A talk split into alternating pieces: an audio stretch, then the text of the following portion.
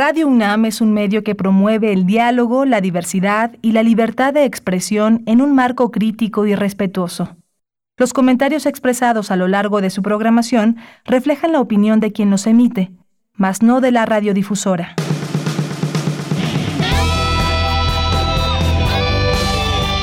Prisma RU. Relatamos al mundo.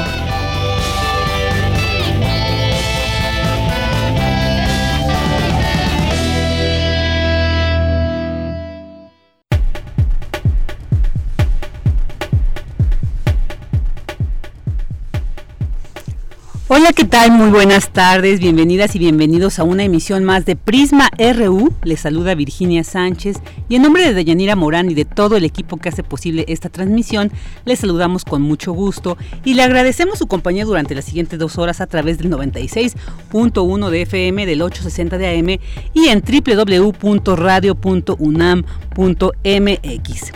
Este lunes 29 de marzo tendremos información sobre el plan de vacunación en el país donde se ha establecido que se aplicará en ciertos estados para controlar la tercera ola. Sobre este tema conversaremos con el doctor Mauricio Rodríguez Álvarez, vocero de la Comisión de la UNAM.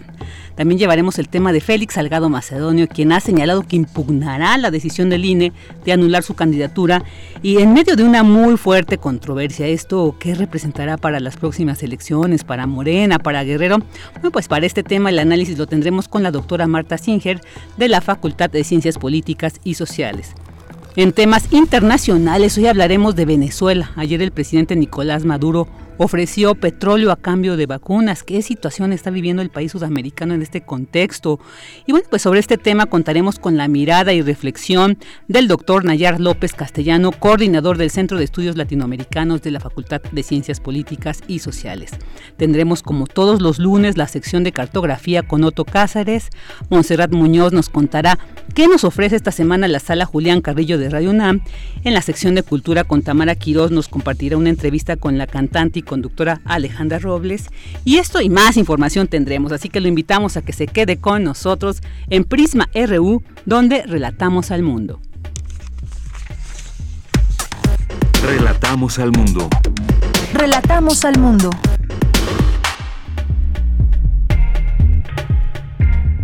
Vámonos con la información. En temas universitarios refuerza la UNAM laboratorios para evaluación preclínica de vacunas contra la COVID-19. Las vacunas serán evaluadas bajo las más estrictas prácticas de calidad. Asume Laura Alicia Palomares Aguilera la dirección del Instituto de Biotecnología para el periodo 2021-2025. El trabajo doméstico es una de las actividades con mayor sobreexplotación laboral. En temas nacionales, el asesinato de la salvadoreña Victoria Esperanza Salazar por parte de elementos policíacos de Tulum, Quintana Roo, nos llena de pena, dolor y vergüenza a México.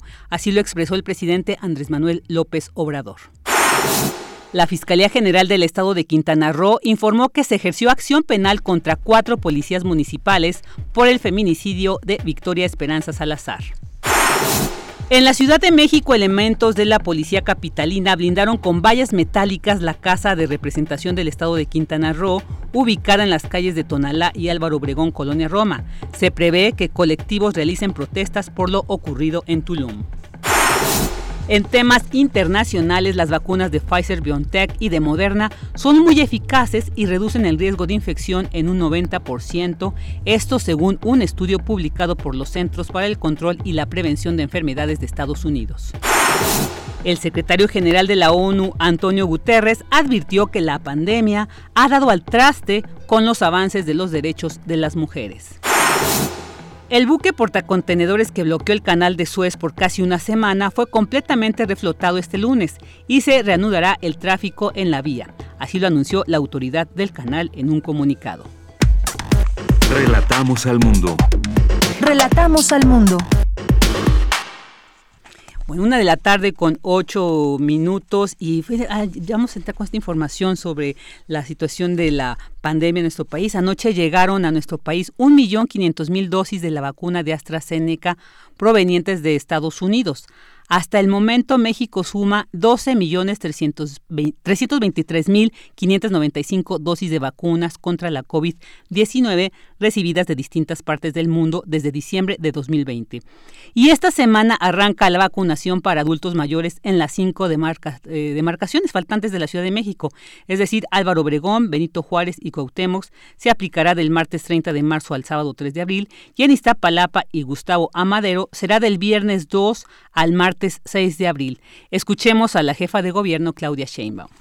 Para Álvaro Obregón habrá cuatro unidades de vacunación, el Estadio Olímpico Universitario, el Deportivo Plateros, la Expo Santa Fe y la Universidad de la Policía de la Ciudad de México. Para Benito Juárez serán tres macrounidades de vacunación. El Pepsi Center, a un costado del World Trade Center, la Alberca Olímpica Francisco Márquez y el Centro Universitario México. En el caso de Cuauhtémoc serán también tres macrounidades. La Universidad La Salle, la Biblioteca Vasconcelos y la Escuela Primaria Benito Juárez. Cada una contará con 61 células de vacunación. Para el caso de Iztapalapa, vamos a contar con ocho macrounidades de vacunación. La Universidad Autónoma Metropolitana de Iztapalapa, la sede de servicios de transportes eléctricos, Telecom Telecomunicaciones de México, la Facultad de Estudios Superiores Zaragoza, el Deportivo Santa Cruz Mellehualco, la Vocacional 7, la Unidad Militar El Vergel y en el Palacio de los Deportes. Y en el caso de la Gustavo Amadero, contaremos con siete macrounidades de vacunación. El Deportivo Hermanos Galeán, el Deportivo Carmen Cerdán, la Escuela Nacional Preparatoria número 9, la Escuela Nacional de Ciencias Biológicas del Politécnico en Zacatenco, el Centro Cultural Jaime Torres Bodet, la Escuela Secundaria Diurna número 85 y la Arena Ciudad de México. Y este lunes inició la aplicación de la segunda dosis de la vacuna a adultos mayores de Ecatepec. La vacuna complementaria se aplicará durante 20 días en el mismo orden en el que se atendió en la primera etapa. Mientras tanto, la Secretaría de Salud reportó 201.623 muertos por coronavirus y 2.420.746 casos confirmados. Campus RU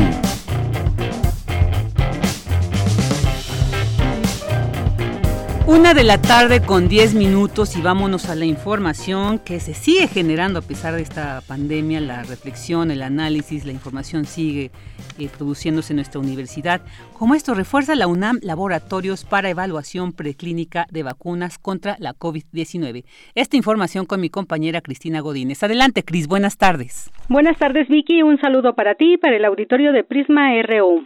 La UNAM recibió apoyos de la Secretaría de Educación, Ciencia, Tecnología e Innovación del Gobierno de la Ciudad de México, a fin de fortalecer la infraestructura para la investigación en enfermedades infecciosas y la evaluación preclínica de dos vacunas contra la COVID-19. La contribución es para los laboratorios de nivel de bioseguridad 3, en siglas BSL3, ubicados en el Instituto de Investigaciones Biomédicas y en la Facultad de Medicina Veterinaria y Zootecnia, en los cuales también participan especialistas del Instituto de Biotecnología y de la Facultad de Química.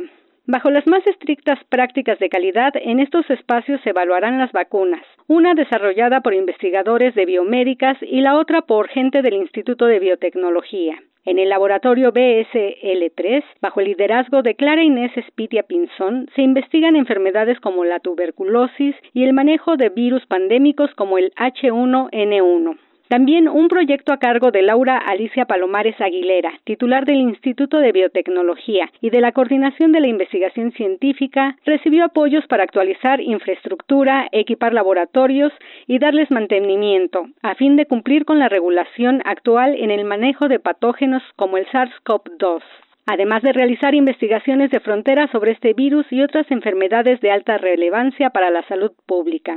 El apoyo a estos proyectos universitarios demuestra cómo la cooperación entre entidades universitarias y el gobierno de la Ciudad de México, a través de la SECTEI, son indispensables para crear la ruta de tránsito de desarrollos del laboratorio al paciente. Vicky, esta es la información. Muy buenas tardes.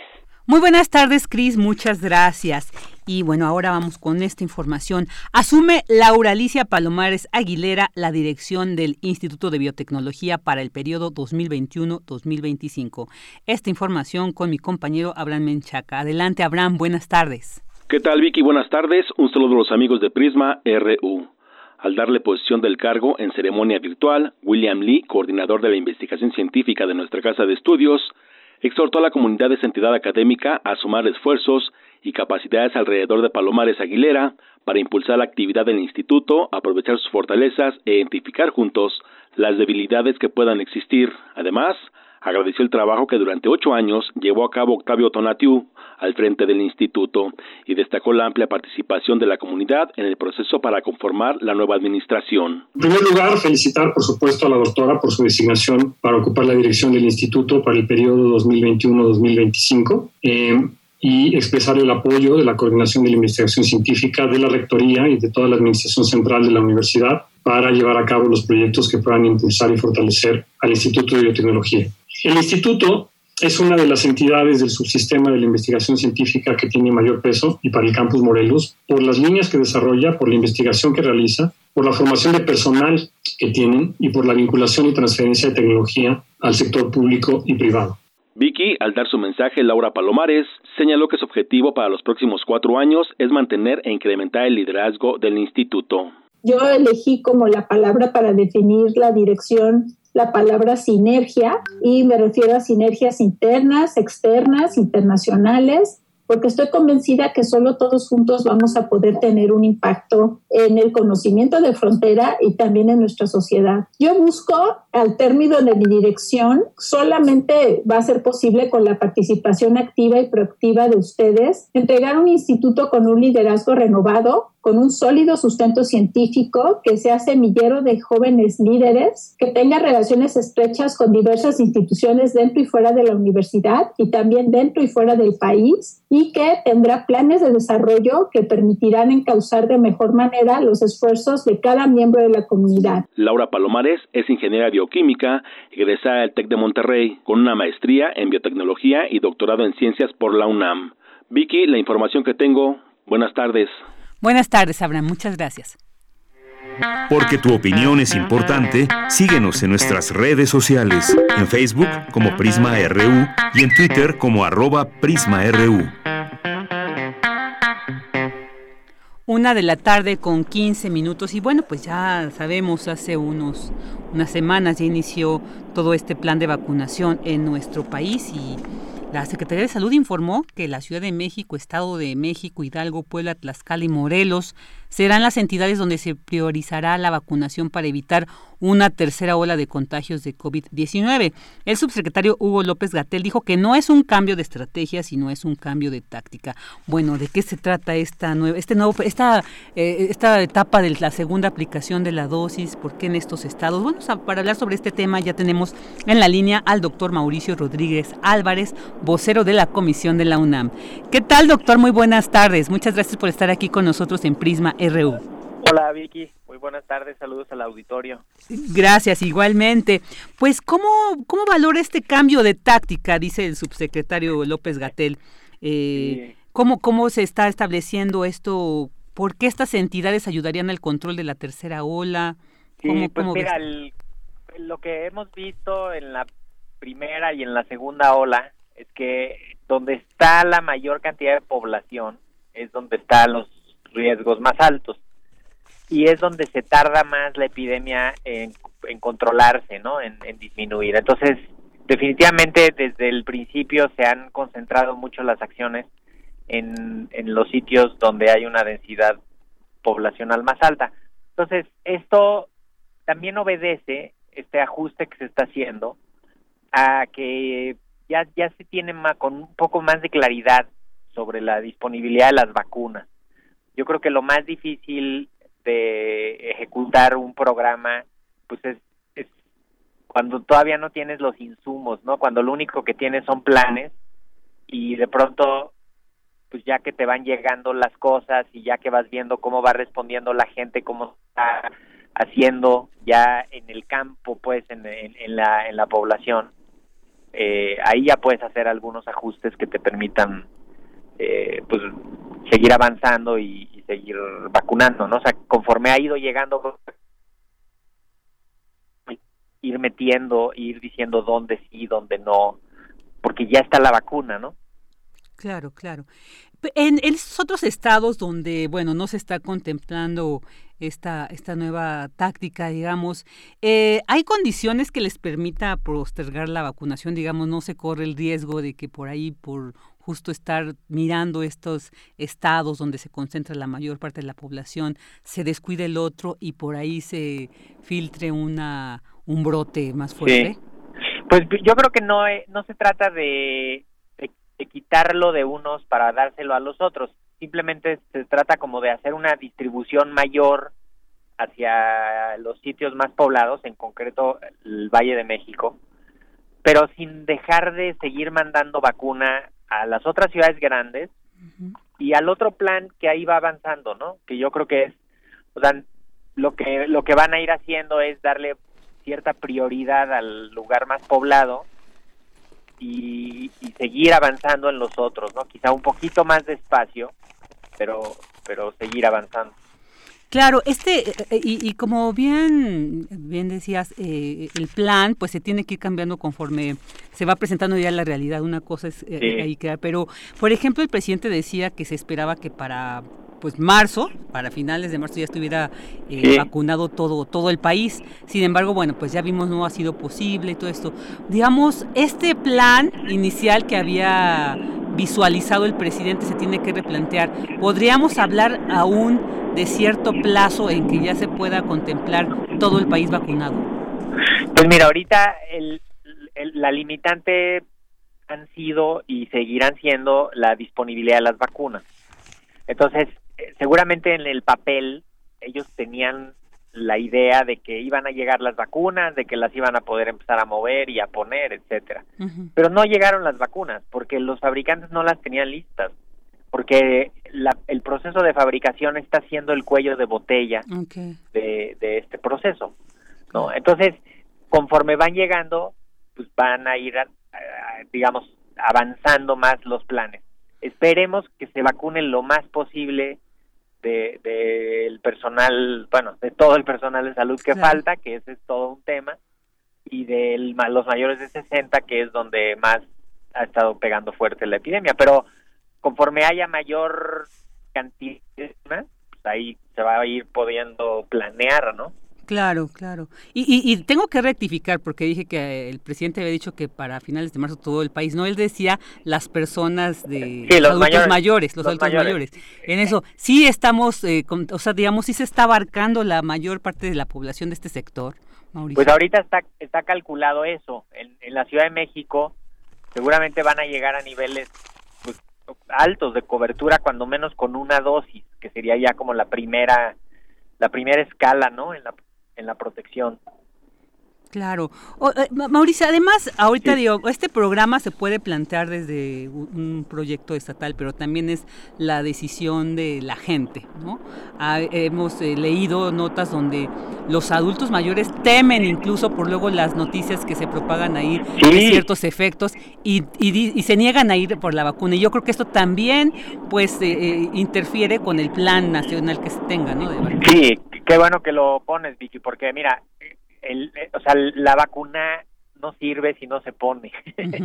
y, y si la, en la vacunación no hay un proceso de confianza y de apego y de aceptación por parte de la comunidad, pues no importa que los refrigeradores estén llenos, ¿no? Eh, si no nos queda claro, por ejemplo, que todas las vacunas son seguras, son efectivas y sirven para prevenir la enfermedad grave y la muerte, y estamos pensando en que una es mejor que otra, y que es que yo quería la Pfizer y no, pero me va a tocar la Astra, pero es que yo quería la Sputnik, pero es que la Cancino. Ahorita no podemos ponernos a escoger la vacuna que quisiéramos. Todas las vacunas las está revisando la COFEPRIS, todas las vacunas son seguras y efectivas y previenen la muerte y previenen las hospitalizaciones por COVID grave. Es, no hay que perder de vista eso. Si nos preocupamos de que si nos va a doler el brazo, y nos vamos a sentir mal un día o dos, este, bueno, piensen cómo, cómo estarían si los hospitalizan por COVID y los tienen que intubar y los tienen que atender en un hospital durante varias semanas, podría ser, ¿no? Entonces, no, no hay que perder de vista esa, esa dimensión. La enfermedad ha sido terriblemente fuerte, ha causado mucho daño. Entonces, cualquier intervención que le baje a eso es ganancia. Y las vacunas sin duda son ahorita una herramienta que nos va que nos va a ayudar para la siguiente etapa. Claro, claro, para y más sobre se dice esta tercera ola que se anuncia que se puede venir, bueno, pues ya si tenemos al menos esta población más vulnerable vacunada en la mayor proporción que se pueda, pues yo creo que vamos a poder enfrentar esta tercera ola de la Sí, vamos vamos a entrarle como digamos con un poquito más tranquilidad porque sabemos que los adultos mayores van a estar protegidos. Si se enferman no se va a complicar la situación, no van a necesitar seguramente hospitalización y intervenciones ya más fuertes. Y eso ya es ganancia porque te libera espacio en los hospitales, te libera espacio en el sistema de diagnóstico, consumes menos medicamentos, consumes menos el, pues, cursos de los hospitales y puedes atender mejor a los pacientes que estén ahí. Claro, claro, y de esta manera pues ya lograremos en algún momento pues restablecer nuestra vida pues digámoslo así, si no como antes, pero al menos sí la que estamos deseando de, reincorporarnos a nuestras actividades presenciales. Mauricio, y quisiera preguntarte, pues estamos hablando de que ya va a iniciar la segunda dosis de esta vacuna, entonces se dice ya con la segunda dosis se cuentan con los anticuerpos necesarios, por lo tanto menor riesgo de enfermarse, ¿no? Sí. Entonces, esto también es importante que la gente, pues que acudió su primera dosis, acudan por la segunda, porque esto ya estarían como, pues cumpliendo precisamente con esta estrategia. Exacto. Eh, esto es esto es importante, Vicky, porque hasta que no está completo el esquema, el individuo no está completamente protegido. Eh, esto se logra una o dos semanas después de la segunda dosis. Entonces, ahí hay que tener pues esa paciencia y buscar completar el esquema en los mejores términos, en los tiempos indicados, con la vacuna indicada y pues vamos, ahí ya lograr esa protección, ¿no? Las estamos viendo ya justamente las las van a empezar las segundas dosis de lo que se puso en enero y eso pues ya es más tranquilidad, ¿no? Para todas estas comunidades que ya están siendo vacunadas. Esto no quiere decir que ya pueden relajarse por completo y exponerse a los riesgos no, simplemente es, ya están protegidos y, pues pueden estar un poco más tranquilos de que la enfermedad no va a ser grave. Claro. Y, y fíjate, precisamente en este sentido, eh, en un diario ahí nacional se salió una nota donde se decía que centros de prevención de enfermedades de Estados Unidos ya emitieron ciertas recomendaciones para las personas que ya fueron vacunadas de lo que ya pueden hacer. ¿Nos podrías platicar un poquito también para tener esta claridad? Porque como tú ahorita lo mencionas, hasta que no se tenga la segunda dosis ya se puede tener como más certeza de que ya estás. Pero también hay 15 días después, tú decías, hay que esperar. Sí, la, la segunda dosis, o sea, en el caso de las que son de dos dosis, que son la mayoría de las vacunas, se logra, te digo, una o dos semanas después de la segunda dosis. Ahí ya digamos que el sistema inmune ya llegó al, mejor nivel de protección. En los Estados Unidos, como avanzaron muy rápido su vacunación y comenzaron a tener ya grupos poblacionales muy amplios ya vacunados, entonces lo que hizo los CDC, que son el Centro de Control de Enfermedades, pues fue emitir una guía para para decir qué pueden y qué no pueden hacer las personas vacunadas. Y ahí va, digamos, básicamente se resume a que si la convivencia implica puros vacunados, pues digamos que podría ser que ya no, no necesitan mayor protección, pueden estar sin cubrebocas, pueden estar en un lugar cerrado, etcétera, ¿no? Pero si ahí en esa convivencia hay gente que no está vacunada, pues hay que seguir cuidándose, ¿no? Y, y eso es lo que va a ir ocurriendo aquí en México también poco a poco vamos a ir viendo más gente vacunada, pero mientras tanto, la mayoría no estamos vacunados. Entonces, nos tenemos que seguir cuidando porque puede seguir habiendo asintomáticos, puede seguir habiendo casos y porque se están metiendo las variantes. ¿no? Ayer veíamos en la conferencia de las 7 la, el dato de las variantes y, y ya tenemos la variante del Reino Unido circulando en México y pues ya están aquí esos nuevos virus y van a generar epidemias y van a generar casos. Entonces, hay que seguirnos cuidando porque pues esto sigue. Claro.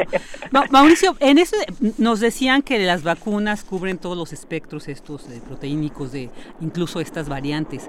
Entonces, sí tendríamos que tener cuidado o tendríamos que de alguna manera al tener la, esta población al menos esta primera esta primera etapa, tendrían que tener tranquilidad que ya vacunados incluso esas cepas puedan ellos estar a salvo.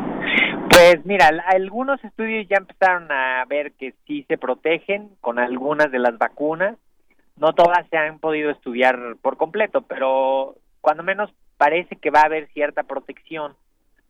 Sí es necesario que hagamos una primera ronda de vacunación, ya con las vacunas que tenemos, eh, para ver también cómo se reacomodan los virus y quizá después vamos a ver algún proceso de revacunación con otro con vacunas modificadas pero por lo pronto la digamos para el para el problema epidémico que estamos teniendo las vacunas sí están sí están funcionando Ok, muy bien. Oye, y ya para ir cerrando, para que también nos quede claro de esto, qué hacer y qué no hacer, porque también se leía, y escuché incluso gente que ya vacunado de que ya por fin pude visitar a mi hija, ¿no? Aunque ella no está vacunada, pero yo, este, padre adulto mayor, ya recibí mi vacuna. ¿Hay protección? ¿Se puede hacer? ¿Ya pueden hacer esto las personas? Para que quede claro qué medidas tenemos que mantener y no de repente se salga de control por esta sobreconfianza, ¿no? De que bueno, de entrada, espérense a tener el esquema completo. Okay.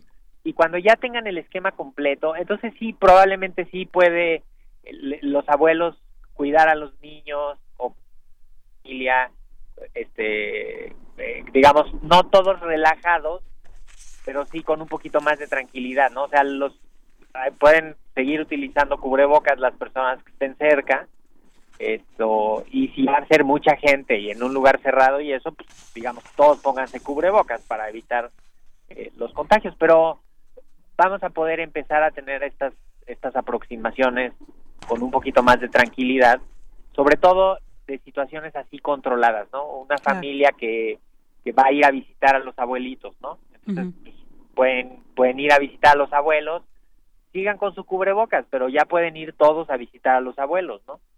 No al mismo tiempo, pero pueden estar ahí pasando cuando menos eh, la visita a los abuelos y seguir procurando que no se gente no se junte mucha gente que no estén en un lugar mal ventilado, que no estén en un lugar muy cerrado, ¿no? Porque pues ahí va a seguir habiendo riesgos no solo para ellos, sino para todos los demás que estén asistiendo ahí. Claro, claro.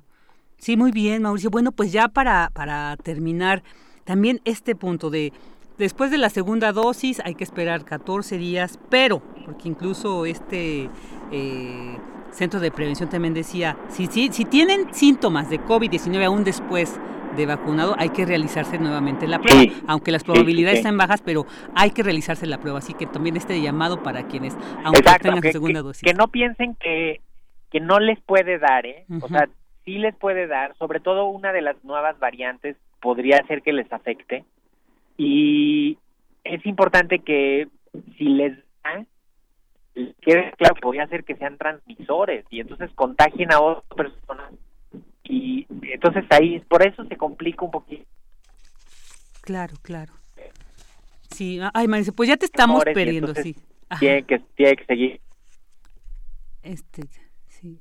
Mauricio ya te, ya te perdimos. Bueno ya este eh, si es ahí ya nos ya no ya perdimos a, Mauricio Rodríguez. Bueno ya a ver si podemos eh, recuperar para despedirnos, sino bueno, ahí estuvo una información muy importante sobre esta segunda etapa de esta etapa de vacunación de la segunda dosis. Pues le agradecemos mucho a Mauricio Rodríguez Álvarez, vocero de la Comisión de la UNAM, que haya estado aquí con nosotros para hablarnos de este interesante tema.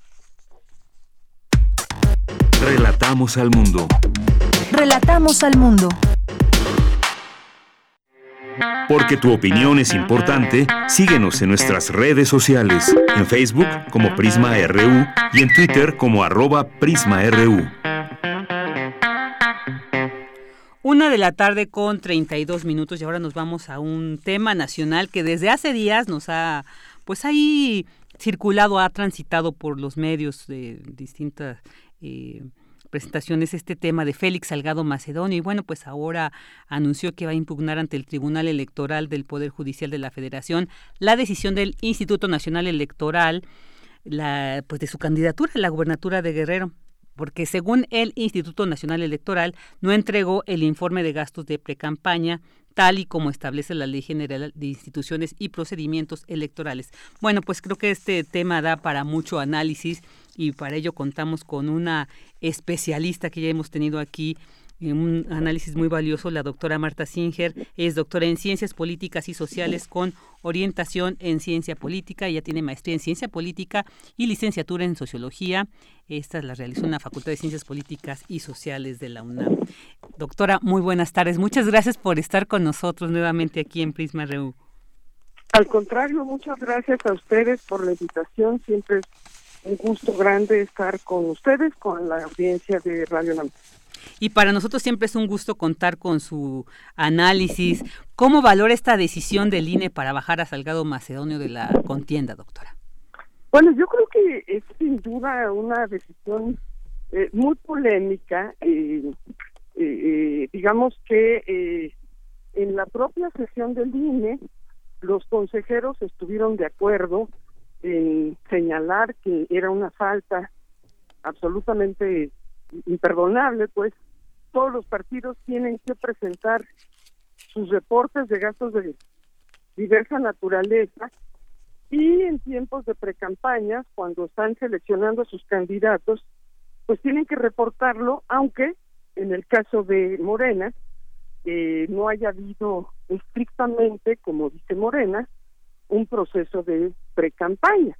Igual tenían la obligación de avisar al INE que no tenían nada que reportar. Es como cuando nos pide Hacienda que entreguemos cuentas sobre nuestros impuestos de manera de manera mensual y luego anual y tenemos que avisar pues que tenemos un reporte o ninguno pero Hacienda tampoco nos perdona cuando decimos que es que no gané nada ese mes pues igual tenía que usted que declarar en cero entonces bueno desde ese punto de vista eh, los consejeros del INE estuvieron todos de acuerdo que había una falta.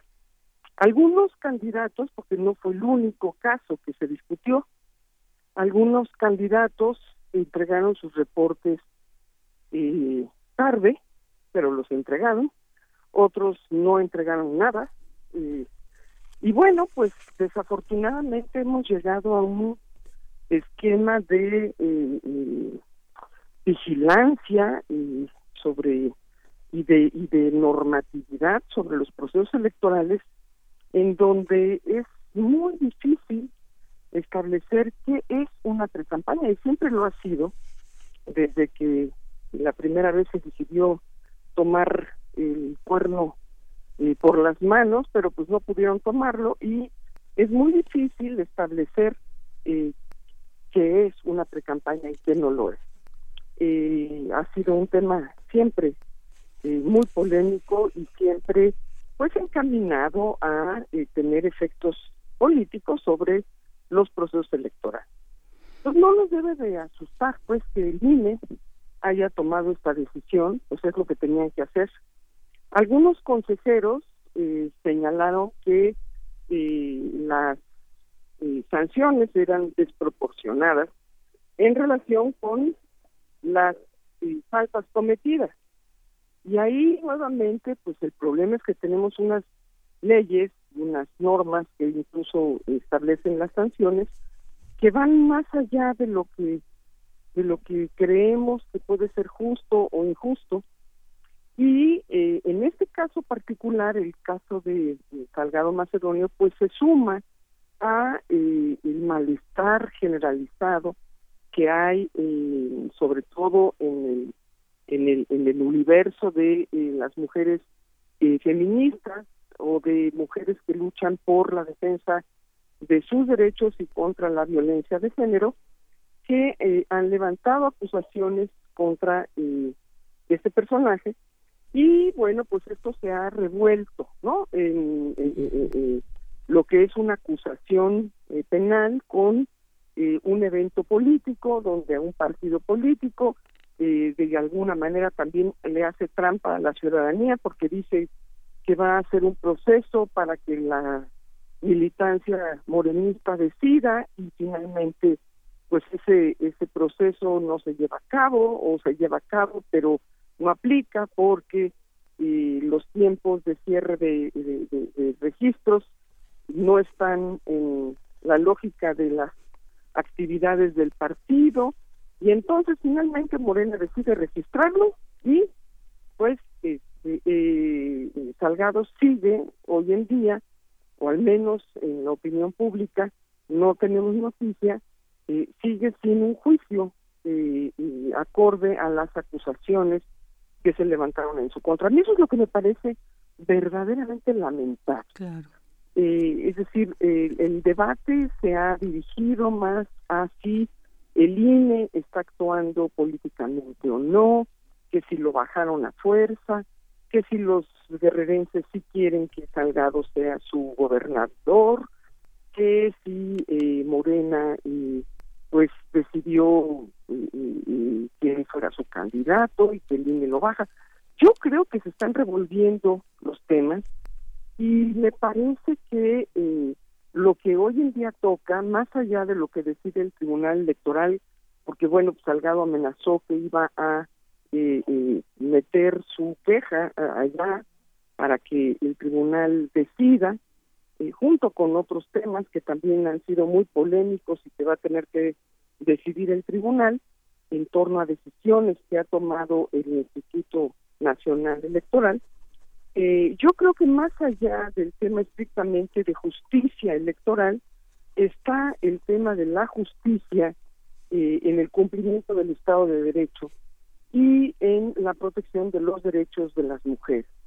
Ahí eh, nadie ha levantado la mano para exigir o decir pues ya estamos en un juicio y eh, eh, eh, pues la autoridad ha puesto bandera verde para que esta persona pues no sea acusada si es que se ha acusado de manera falsa, ¿no? Claro. Entonces yo creo que es muy importante, muy importante que cada cosa esté en su lugar y en su arena, ¿no?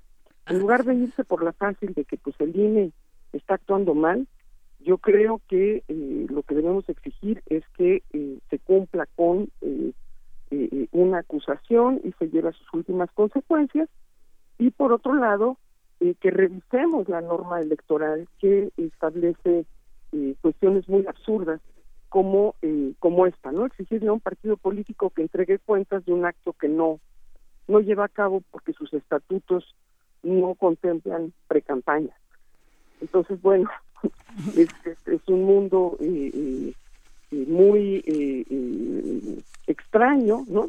Este donde queremos que todos los recovecos de las trampas electorales entren dentro de la norma y cuando por fin alguien decide aplicar la norma, pues decimos que la vara ya no nos sirvió, ¿no? Entonces yo creo que lo que tenemos que exigir es que la norma se cumpla al 100 cambiar la norma en lo que deba de cambiarse y eh, pues impartir justicia con los instrumentos que tenemos en todos los sentidos. Claro, doctora, eh, eh, con esto que usted nos ha dicho, sí me genera como esta inquietud de, entonces, esta decisión del INE, o sea, suma o debilita estas acusaciones en su contra de violencia de género, porque pues em, Félix Salgado dice, no es cierto, yo voy a impugnar. Mario Delgado dice, es que el INE es como parte de esta campaña en contra para, ¿no? Eh, pero entonces, esta decisión del INE, ¿qué tanto también está eh, coadyuvando para que se desvíe la atención de estas acusaciones de violencia de género? ¿O qué tanto, como usted decía, eh, se podría aprovechar y por ahí, pues, incorporar más bien, fortalecer las denuncias en contra de este candidato? Bueno, yo creo que eh, el, el, INE eh, no discutió si había eh, elementos para, porque ahora, bueno, también tenemos una norma que prohíbe que candidatos que tengan antecedentes de violencia de género jueguen en los procesos electorales. Pero este no era el, el debate que llevó a pues pedir más bien a impedir que Salgado juegue en la elección de Guerrero. eh, ese no fue el tema que discutieron los 11 consejeros. Eh, sin lugar a dudas, la opinión pública festejó eh, que no estuviera ahí porque, pues, a, las luchas de las mujeres contra la violencia de género, pues beneficia que no llegue a la gobernatura una persona con esos antecedentes, pero eso no era el debate y no puede aceptarse de ninguna manera así sea la causa justa, que eh, eh, haya un linchamiento mediático, ¿no? Tiene que pasar por eh, los procedimientos que existen para revisar esa situación, porque afortunadamente creo que tenemos, si no los tuviéramos, bueno, pues sería distinto, pero pareciera que primero habría que poner en, a prueba las normas que tenemos para ver si hay o no hay un, un, un, delito pues cometido, ¿no? Pero eh, sin lugar a dudas que lo que eh, está en juego aquí es eh, la credibilidad de un partido político que, eh, en este caso Morena, que se ha empecinado en llevar a una candidatura a alguien que pues no es eh, eh aprobado eh, al menos por las voces que se encuentran en lo que podríamos llamar el espacio público hoy en día. Por supuesto que la última palabra la tendrán los ciudadanos en las urnas y ahí lo mismo que eh, eh, eh, habrían de apoyar a Salgado si es que el Tribunal Electoral decide dar de baja, pues este suprimir esta instrucción del INE o la bala, en cualquiera de las dos circunstancias, es la ciudadanía quien debe de, eh, a través del voto, expresar su eh, opinión. Y en ese sentido, eh, manifestarse, si es que aprobaban ellos, la ciudadanía de Guerrero, a Salgado como su candidato, pues deberían entonces, con su voto, eh, votar en contra de los candidatos que vayan a ocupar el espacio que él hubiera ocupado y bueno no sería ni la primera ni la última vez en el mundo que un, un voto eh, de abstención un voto de nulificación eh, gane por encima de la aprobación a los candidatos que los partidos deciden lanzar ¿no? pero bueno esa ya es otra historia habría que esperar a que el, entramado legal eh, llegue a su fin. Habría que esperar a escuchar los eh, alegatos que se den en, la, en el Tribunal Electoral y las sentencias que de ahí eh, emanen. Eh, pero por supuesto que eh, lo que estamos mirando de manera muy, muy evidente es que tenemos una norma electoral que no se ajusta a nuestra realidad y tenemos un sistema penal eh, electoral que no se ajusta a nuestra realidad. Eso es algo que los partidos tendrían ya que estar discutiendo y tendrían que estarnos ofreciendo un espacio a los ciudadanos y a las ciudadanas para expresar nuestros puntos de vista y modificar esas normas que se hicieron en mayoriteo de eh, eh, las fuerzas políticas representadas en el Congreso en su oportunidad. Claro. Eh, doctora, esto que nos dice es muy importante, sobre todo como usted planteaba esta ambigüedad de términos a veces también legales, ¿no? Como esto de las precampañas, que estaría, y yo creo que sí es, como usted bien dice, muy importante replantear estas normas porque ya pues se evidencian lo obsoletos que son. Pero también conociendo esto y como usted decía, el entramado legal y estos tiempos de cierre de registro, doctora, esta impugnación de, Félix Salgado, si, hay, si hubiera una respuesta, digamos, favorable a su impugnación, ¿podría todavía subirse en la candidatura? ¿O cómo quedaría, digamos, Guerrero para estas, además, elecciones que son de las más importantes por ser de las más grandes? Entonces, ¿cómo quedaría un poco este estado de nuestro país? Bueno, pues mire, en, en general eh, podríamos decir que en, Guerrero cada proceso electoral ha sido objeto de pues un trato muy muy particular, ¿no?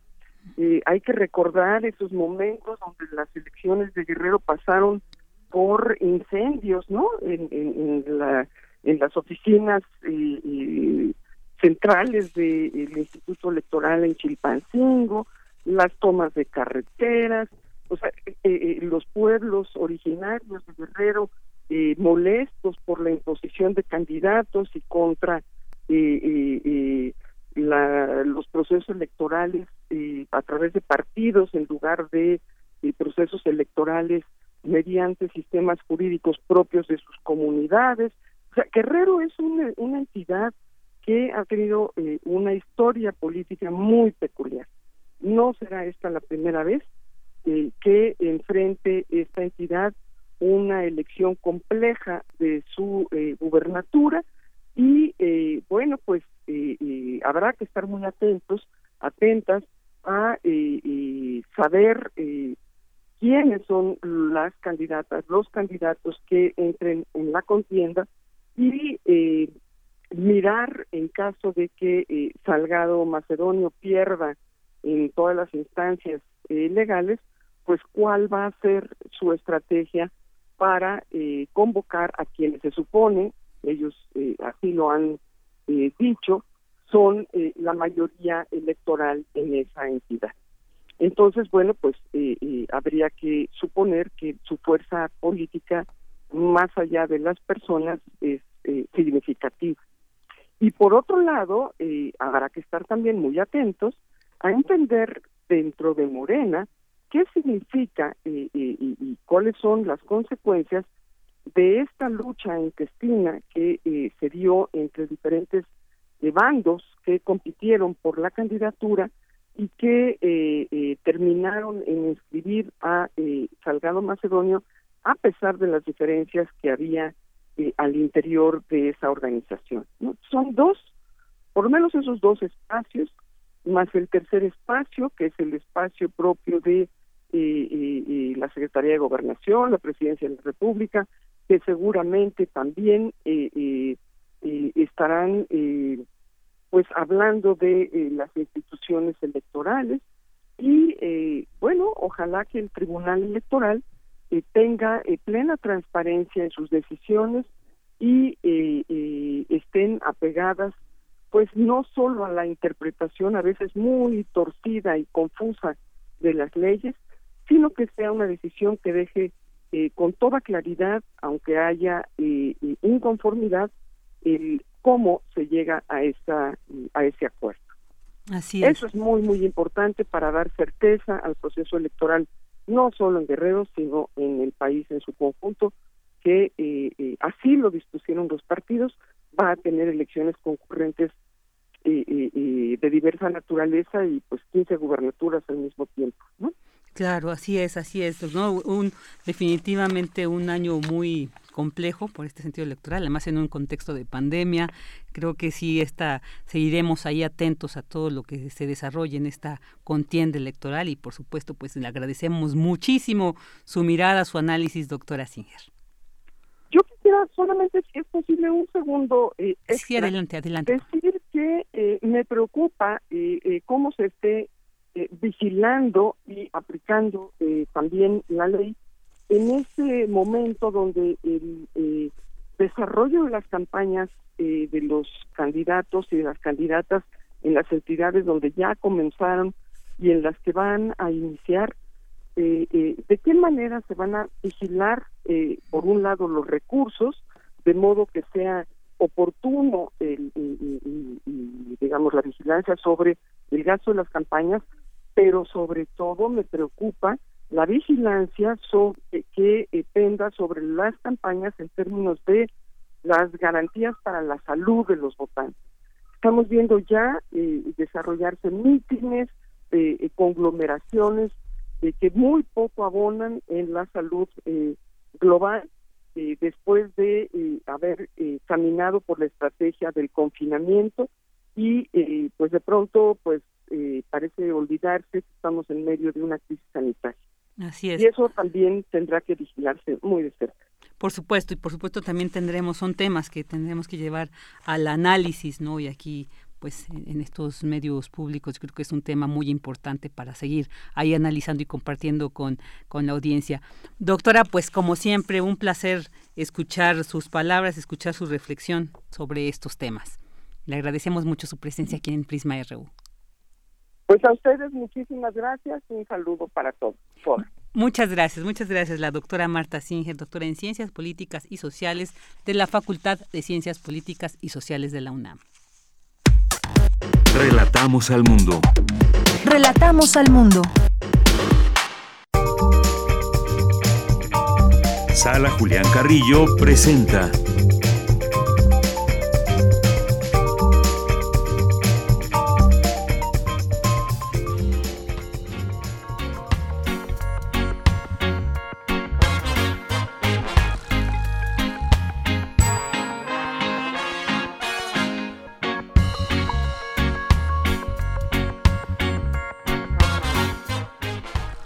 De la tarde con 53 minutos y a este ritmo bailable que el reggae indudablemente te hace bailar, te hace moverte, pues le damos la bienvenida a Montserrat Muñoz para que nos platique qué nos ofrece la sala Julián Carrillo esta semana. Monse, muy buenas tardes, qué gusto saludarte. Eh, hola, ¿cómo estás, Virginia? Todo el equipo de Prisma RU también, a todo Radio Universidad, al equipo que lo hace posible. Tenemos una mano al aire, nos estamos balanceando al ritmo de antidoping, que es lo que escucharán el viernes en Intersecciones. Estamos en un periodo, pues dirían, de vacaciones administrativas, quién sabe ya cómo sea, digamos, feriado en el calendario, pero seguramente al aire este espacio seguirá ofreciendo las mejores retransmisiones de un grupo ya de leyenda con más de décadas de, de fusión en el reggae, en los ritmos y bueno, ya también han marcado varias generaciones Estuvieron hace un par de años en la sala Julián Carrillo con la banda completa, con sala llena y este momento lo podrán revivir. Recuerden que también tenemos entrevistas los demás viernes con músicos invitados. También estamos proponiendo una suerte de estrenos de música nueva en este programa. Y bueno, 8.30 en Facebook Live, sala Julián Carrillo y 9 de la noche en esta ocasión solo al aire, sonando intersecciones para todos ustedes. Y pues no sé, igual pues pueden tuitearnos cuál es su canción favorita de antidoping. Si eh, también fueron al concierto, manifiéstense y ahí también les respondemos y seguimos haciendo comunidad con ustedes. Tenemos una programación virtual, tenemos también vigente la exposición de Crisia González, que es una excelente pintora, y cursos. Tenemos muy buenas noticias porque en el mes de mayo vamos a continuar la tradición de los cursos de oratoria de esta manera en este año y se mantendrán así virtuales. Toca Voz tu Voz, curso impartido por Elena de Aro, que ya abre inscripciones. Ojo, oreja, estén pendientes. Solo hay 10 lugares, entonces si se quieren inscribir, manden por favor su correo, eh, también su información, sus datos personales, porque están interesados en el curso o simplemente soliciten más informes al siguiente correo que es cursosrunam.gmail.com. Si se quieren inscribir a cualquier curso de Radio Universidad, tienen un descuento por ser parte de la comunidad de INAPAM o de, estudiantes o de estudiantes actuales de cualquier FES, de cualquier plantel. Este es un curso enfocado en la lectura de textos e interpretación de guiones radiofónicos en voz alta. Elena de Aro es una excelente maestra pongan ahí en Google para que nada más revisen toda su carrera, es estudiante también de la UNAM, Premio Revelación Salvador Novo y bueno, ya también es una de nuestras docentes de planta para estos cursos. Si están interesados en dar un eh, texto, en a lo mejor interpretar de viva voz sus creaciones literarias, este curso es para ustedes. También los esperamos en Facebook, Sala Julián Carrillo, todos los sábados para descubrir conversaciones editoriales con los otros libros y Ventana Poética muy próximamente. Toda esta cartelera la hacemos con mucho corazón pensando en nuestra querida audiencia, ustedes. Y bueno, pues también les mandamos un caluroso abrazo. Esperamos que sigamos trabajando juntas y juntos por el bien de las artes, de la cultura y también te lo digo, Virginia, saludándote al aire con una gran sonrisa.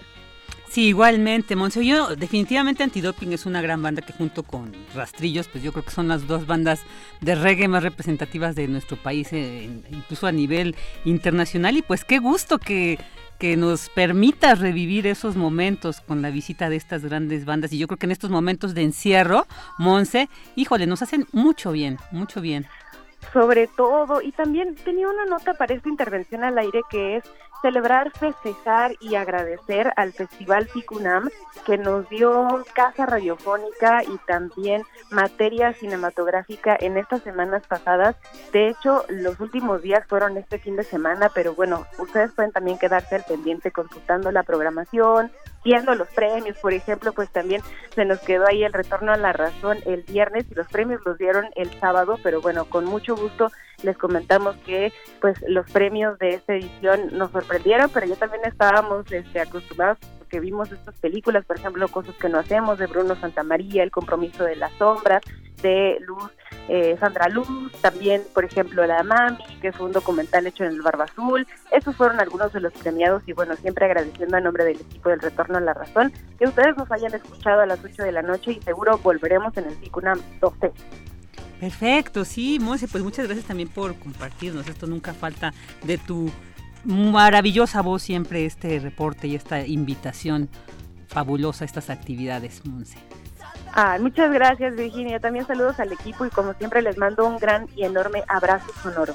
Igualmente desde acá para allá, Monse, un abrazote y nos escuchamos, te escuchamos el siguiente lunes, pero mientras tanto vamos a disfrutar esta semana y asistan estos talleres, de verdad que sí son muy valiosos, muy importantes, es un gran esfuerzo que hay un en estos periodos de encierro se mantengan. Así que Monse, muchísimas gracias y un abrazo. Les dejo la información en un Twitter para que ahorita lo compartan del curso y también del concierto para que se animen. Perfecto, ya está, ya está. Ya estamos. Gracias. Bueno, adiós, Monse.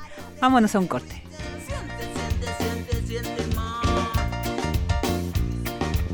Siente la vibración del bajo de Caputo Man. Escucha Peter cómo suena la batata. Muévete, nena, con esta base. Cuidado, no te vayas a resbalar. Muévete, nena, con esta base. Cuidado, no te vayas a resbalar. Esto es como un aceitito que corre por tu cuerpecito. Bajando por tu boca suavecito. Por tu cuello despacito. Por tus pechos ombliguito. Es muy tedioso hacer siempre lo mismo. No dejes que el aburrimiento apague tu imaginación. Escucha Escaparate 961 con los eventos culturales del momento. Viernes a las 15:15 horas por Radio UNAM. Entretenimiento y cultura. Radio UNAM. Experiencia sonora. México, su naturaleza, su cultura, sus colores, sus sabores, las diferencias. Entre todas y todos nos fortalece. Vamos a luchar para darlo todo con determinación, con orgullo, con fuerza. Va por el futuro, va por nuestra gente, va por el bienestar, va por las familias, va por esta tierra, va por México. PRI, el Partido de México. Entonces, ¿qué va a hacer, doctora? Pues igual que ustedes. Pobre.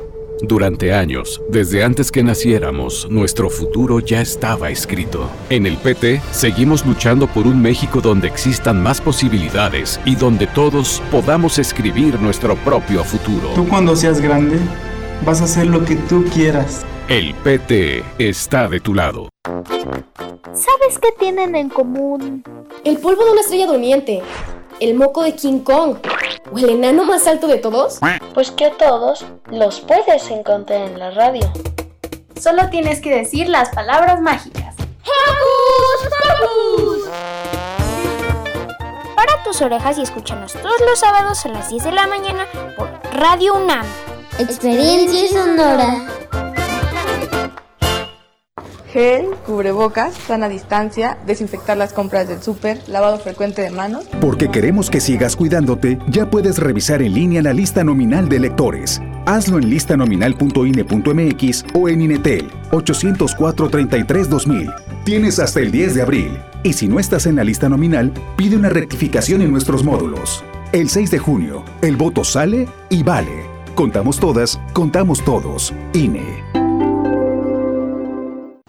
¿Sabes en quién te conviertes cuando recoges la INE que tramitaste? En una ciudadana o ciudadano que puede decidir quién va a gobernar.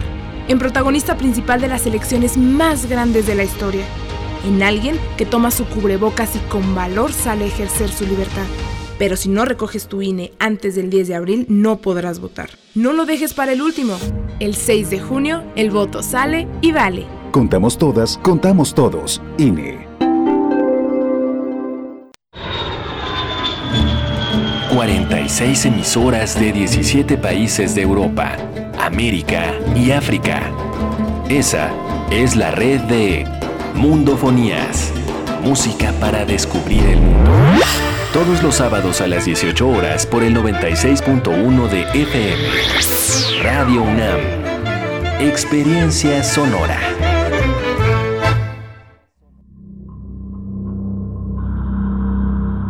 Ecos de una desaparición. Algo le falta. Ella lo provocó. Ella lo provocó. ¿Por qué andaba sola?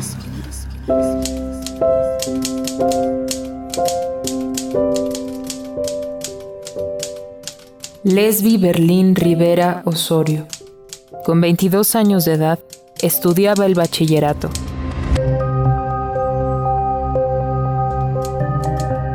Fue asesinada el 3 de mayo de 2017 en la Ciudad de México. Su agresor fue condenado a 45 años de prisión. Víctimas no olvidadas.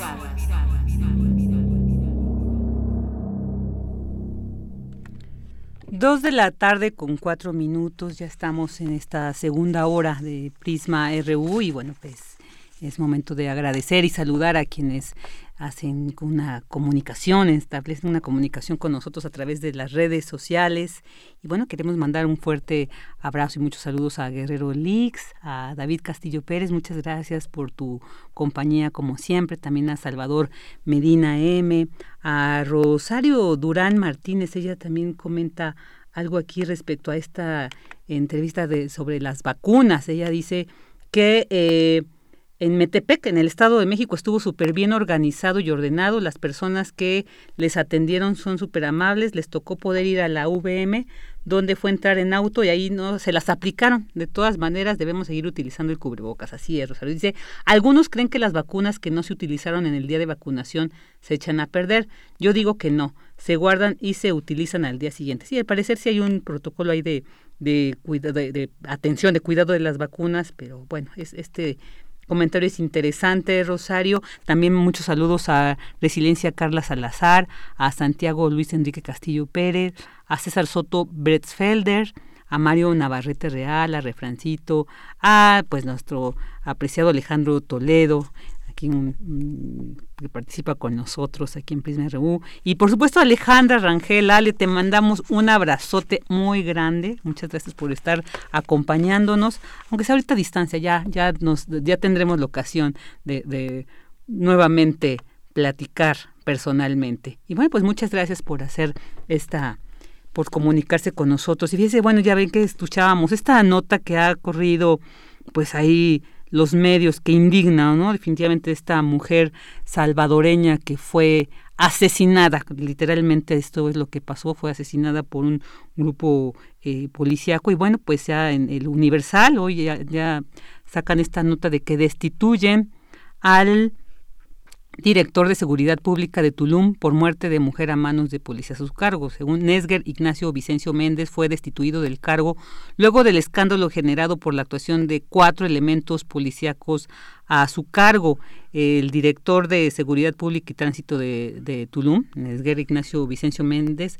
Él fue destituido del cargo luego de este escándalo y pues por esta actuación de cuatro elementos policíacos a su cargo y acusados por el probable feminicidio de Victoria Salazar, una mujer originaria del Salvador, quien fue sometida con uso excesivo de la fuerza, lo cual le provocó la muerte. Pues ahí está esta nota, destituyen al director de Seguridad Pública de Tulum por la muerte de esta mujer a manos de policías que están a su cargo.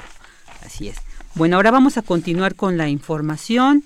Ya nos vamos al trabajo doméstico. Es una de las actividades con sobreexplotación laboral. Abraham Menchaca nos tiene esta información. Adelante, Abraham, buenas tardes. Largas y extenuantes jornadas de trabajo sin días de descanso, malos tratos, discriminación por parte de los empleadores, bajos salarios, falta de seguridad social, incluso en numerosos casos se desempeñan sin percibir sueldo y en contadas ocasiones les ofrecen hospedaje y alimentos a cambio de su trabajo. Esto es parte de la situación que viven millones de personas dedicadas a las labores domésticas. Para María de Jesús López Amador, académica de la Escuela Nacional de Trabajo Social, a partir del confinamiento, empleadas y empleados están en riesgo económico y desprotegidos en general. Incluso, estudios de caso afirman que esta es la actividad más sobreexplotada y menos remunerada. Del 45% de esas mujeres que se emplean en el sector ganan entre uno y dos salarios mínimos y solo el 5% de ellas ganan más de tres salarios mínimos. Es en un día, ellas ganan 150, menos de 150 veces. A nivel de salud, pues no hay posibilidades. Cuando decimos que es uno de los sectores más desprotegidos, también encontramos que no tienen acceso a préstamos, no hay acceso a vivienda, no tienen protección social. Con la reforma laboral del 2013 hicieron algunas reformas hacia el trabajo doméstico, pero se les sigue dejando fuera de todo lo que es la seguridad social. Vicky, con motivo del Día Internacional de las Trabajadoras del Hogar, la especialista considera que aún falta normatividad en la materia, ya que la ley debe protegerlas a la par de otros sectores normados. De acuerdo con información del Consejo Nacional para Prevenir la Discriminación, el trabajo doméstico hace contribuciones importantes al funcionamiento de los hogares y de los mercados laborales. Además, es una fuente de empleo remunerado para las mujeres en nuestro país. Vicky, el reporte que tengo. Buenas tardes. Muy buenas tardes, Abraham. Y mañana, precisamente el 30 de marzo, es el día de las trabajadoras domésticas. Y bueno, sí, una, una actividad que hay que visibilizar demasiado por estas condiciones a veces muy deplorables que vive este sector, o al menos muy desprotegidas. Vámonos con esta nota. A distancia, la Semana Santa también se celebra con espiritualidad. Cristina Godínez nos tiene esta información. Hola, ¿qué tal Vicky? Un saludo para ti y para el auditorio de Prisma RU. Las creencias y las actividades en torno a la Semana Santa forman parte sustancial de nuestra cultura sin que ello afecte la laicidad del Estado. Hoy en día, frente a la pandemia, hay un llamado a la esperanza para sobrellevarla de la mejor manera, afirmó Jorge Eugenio Trasloeiros Hernández, investigador del Instituto de Investigaciones Históricas de la UNAM. El académico consideró que a nivel nacional se tendrán que contener las celebraciones populares como es el Via Crucis para evitar contagios masivos de la COVID-19. Sin embargo, sugirió estar al pendiente de los medios de comunicación para la eventual transmisión de las festividades. También dijo que los creyentes pueden festejarlo a nivel espiritual, en persona o en familia, ya que existe la posibilidad de abrirse a la esperanza en términos culturales y religiosos, es decir, vivir el significado de la pasión, muerte y resurrección. Comentó que en la actualidad se vive una situación dolorosa por los enfermos y los fallecidos, a lo cual se suma la pérdida de empleo y la imposibilidad de las familias de poder reunirse. La importancia de la religión en estos momentos difíciles se centra en lo espiritual. El académico recordó que, de acuerdo con el último censo, 78% de la población mexicana se considera creyente de la Iglesia Católica, en tanto que las iglesias evangélicas y protestantes se han adaptado de alguna manera a la ritualidad católica popular, porque un mayor número de personas se identifica con ella. Por último, el investigador considera que no es la primera vez que la Iglesia Católica se confina, pues ha sobrevivido a grandes epidemias y pestes desde el medioevo. Vicky, ese es mi reporte. Muy buenas tardes. Muy buenas tardes, Cris. Muchas gracias. Ahora vámonos con las internacionales con Radio Naciones Unidas. Estas son las noticias más destacadas de las Naciones Unidas con Beatriz Barral. La pandemia ha dado al traste con muchos de los logros en los derechos de las mujeres, denunció el secretario general de la ONU en la inauguración del foro Generación Igualdad en la Ciudad de México. Antonio Guterres pidió reorientar y dar un nuevo impulso a la lucha por la igualdad de género porque aseguró que aunque ha habido victorias importantes, el progreso ha sido demasiado lento. El poder sigue estando predominantemente en manos de los hombres y la idea de la igualdad está siendo objeto de ataques. Están volviendo a aparecer leyes regresivas y la violencia horrible contra las mujeres va en aumento, lo que condeno absolutamente. Y ahora el terremoto que ha supuesto la pandemia de COVID-19 ha destrozado la vida de millones de mujeres y niñas y ha dado al traste con muchos de nuestros logros. La UNESCO ha reunido este lunes a ministros de educación de todo el mundo a raíz de un nuevo estudio que muestra que más de 100 millones de niños quedarán por debajo del nivel mínimo de competencia en lectura debido al impacto del cierre de escuelas a causa de la COVID-19. El número de niños con dificultades se disparó hasta los 584 millones en 2020, anulando los avances conseguidos en las últimas décadas gracias a los esfuerzos educativos. La reunión ministerial tiene por objeto abordar tres grandes retos, reabrir las escuelas y apoyar a los profesores, mitigar el abandono y las pérdidas de aprendizaje y acelerar la transformación digital. La escolarización se ha visto interrumpida durante un promedio de 25 semanas desde el comienzo de la pandemia debido a cierres totales o parciales. Se prevé que las pérdidas de aprendizaje sean mayores en la región de América Latina y el Caribe y en Asia Central y Meridional. El informe concluye que la vuelta a la senda anterior a la pandemia puede llevar una década, pero que la recuperación podría producirse en 2024 si se realizan esfuerzos excepcionales para ofrecer clases de recuperación y estrategias de puesta al día. Sin embargo, según los nuevos datos de una encuesta conjunta realizada por la UNESCO y UNICEF, solo una cuarta parte de los alumnos se benefician de esas clases de recuperación. Las medidas tomadas mundialmente para prevenir crisis de deuda tras el COVID-19 no han sido suficientes para restaurar la estabilidad económica en muchos países en desarrollo, advierte un nuevo informe del secretario general. Antonio Guterres asegura que a más de un año del inicio de la pandemia, el impacto fiscal de la crisis está provocando problemas de deuda en un número creciente de países y está limitando gravemente la capacidad de muchos para invertir en la recuperación y los objetivos de desarrollo sostenible, incluida la acción contra el cambio climático. Guterres destaca la necesidad de alivio de la deuda para crear espacio para las inversiones. A menos que tomemos medidas decisivas sobre los desafíos de la deuda y la liquidez, corremos el riesgo de otra década perdida para muchos países en desarrollo, poniendo definitivamente fuera del alcance el logro de los objetivos de desarrollo para la fecha límite de 2030, advierte en su informe. Y el responsable humanitario de la ONU ha denunciado ante el Consejo de Seguridad que camiones con ayuda que entran en Siria resultaron dañados durante unos bombardeos en los que también se atacó intencionalmente un hospital. Marlow Cook explicó que múltiples misiles aéreos alcanzaron la carretera que lleva al cruce de Bab al-Agua entre Turquía y el norte de Idlib. Unos mil camiones de la ONU cruzan por ese punto cada mes. Uno de los misiles destruyó o dañó 24 camiones. Otro alcanzó un almacén de una ONG destruyendo suministros suficientes para 4.000 personas. Lowcock además denunció que la ayuda que entra en Siria luego no puede cruzar entre las zonas controladas por el gobierno y otros grupos combatientes. Aunque entregamos mil camiones cada mes de ayuda a través de la frontera al noroeste del país, todavía no hemos visto un solo camión ni uno solo cruzar las líneas. La reunión del Consejo estuvo presidida por el nuevo secretario de Estado de Estados Unidos, Anthony Blinken, que dijo que será una vergüenza para todos si no se logra acabar con la guerra en Siria y pidió al Consejo que reautorice la apertura de los pasos cerrados para la ayuda humanitaria y del único que permanece abierto.